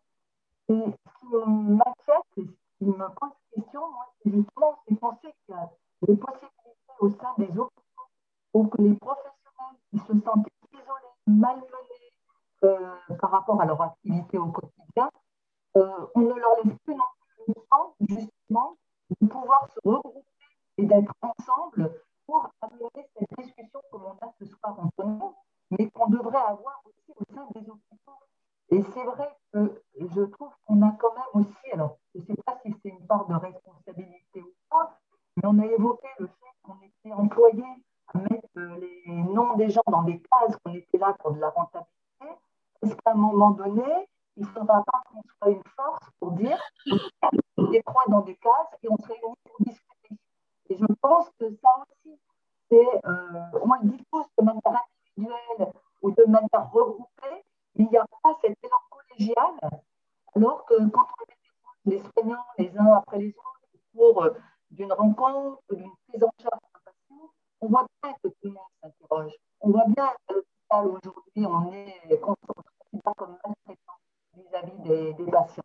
Et je trouve qu'il y a cette petite flamme qui est prête à démarrer et que du coup, ben, ça ne démarre pas et je ne sais pas comment, euh, ben, aujourd'hui, qu'est-ce qu'il faut faire et comment on pourrait faire pour justement qu'on reprenne conscience euh, ben, de la perte, de, la perte de, nos fonctions et du métier qu'on a tous choisi. C'est tout le but de la chaire de philo, c'est tout le but de tout le travail que fait Jean-Étienne avec le groupe d'éthique. Et il faut qu'on se serre les coudes et il faut qu'on ait du courage et intergénérationnel et interdiscipline. Et il ne faut pas baisser les bras. Je crois que voilà, ben c'est ce qu'il faut faire. Même comme ça, même sur un écran, ça vaut quand même le coup de discuter. Quand on pourra le faire autrement, il faudra le faire autrement. Et je crois que, et moi je suis très touchée de vous voir en plein travail, en plein lieu de, enfin en tous les cas de, voilà, parce que c'est comme ça qu'il faut continuer de, de, le faire et plus souvent et sur des thèmes effectivement où on puisse essayer de, de faire euh, sinon consensus, au moins en tous les cas, avancer les choses. Jean-Étienne, la question t'était adressée, si tu es par là, et après, ça sera Madame Frédéric euh, Gémont qui avait euh, levé la main et on arrêtera. Jean-Étienne? Non, mais juste très très rapidement, je n'ai pas tout entendu parce que le, son était mauvais avec Christine, mais on, aura l'occasion d'en reparler. à la fois, je suis, je suis entièrement d'accord et on est beaucoup intervenu auprès des équipes, hein, aussi bien en, en maladie infectieuse qu'en réanimation, qu'à euh, donc en EHPAD, euh, etc. Euh, donc oui, bien sûr, mais là aussi, quand avant on essayait d'animer un groupe éthique, personne ne venait parce que tout le monde s'en foutait. Et puis parce que c'est la crise, d'un seul coup, on dit ah ben tiens, ce serait bien qu'il y ait un groupe. Mais on n'improvise pas au moment de la crise. Il faut que ce soit prêt avant.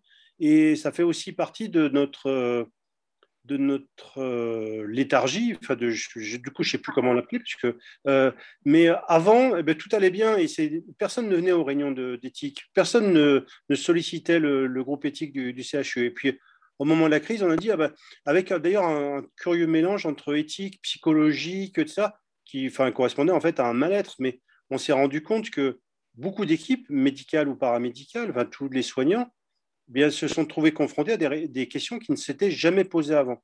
Et donc, euh, mon plaidoyer, en fait, ce soir, euh, je ne sais pas si c'est bien passé, mais c'est il faut se poser des questions avant la crise ou avant la prochaine crise pour ne pas avoir à se les poser pendant la crise.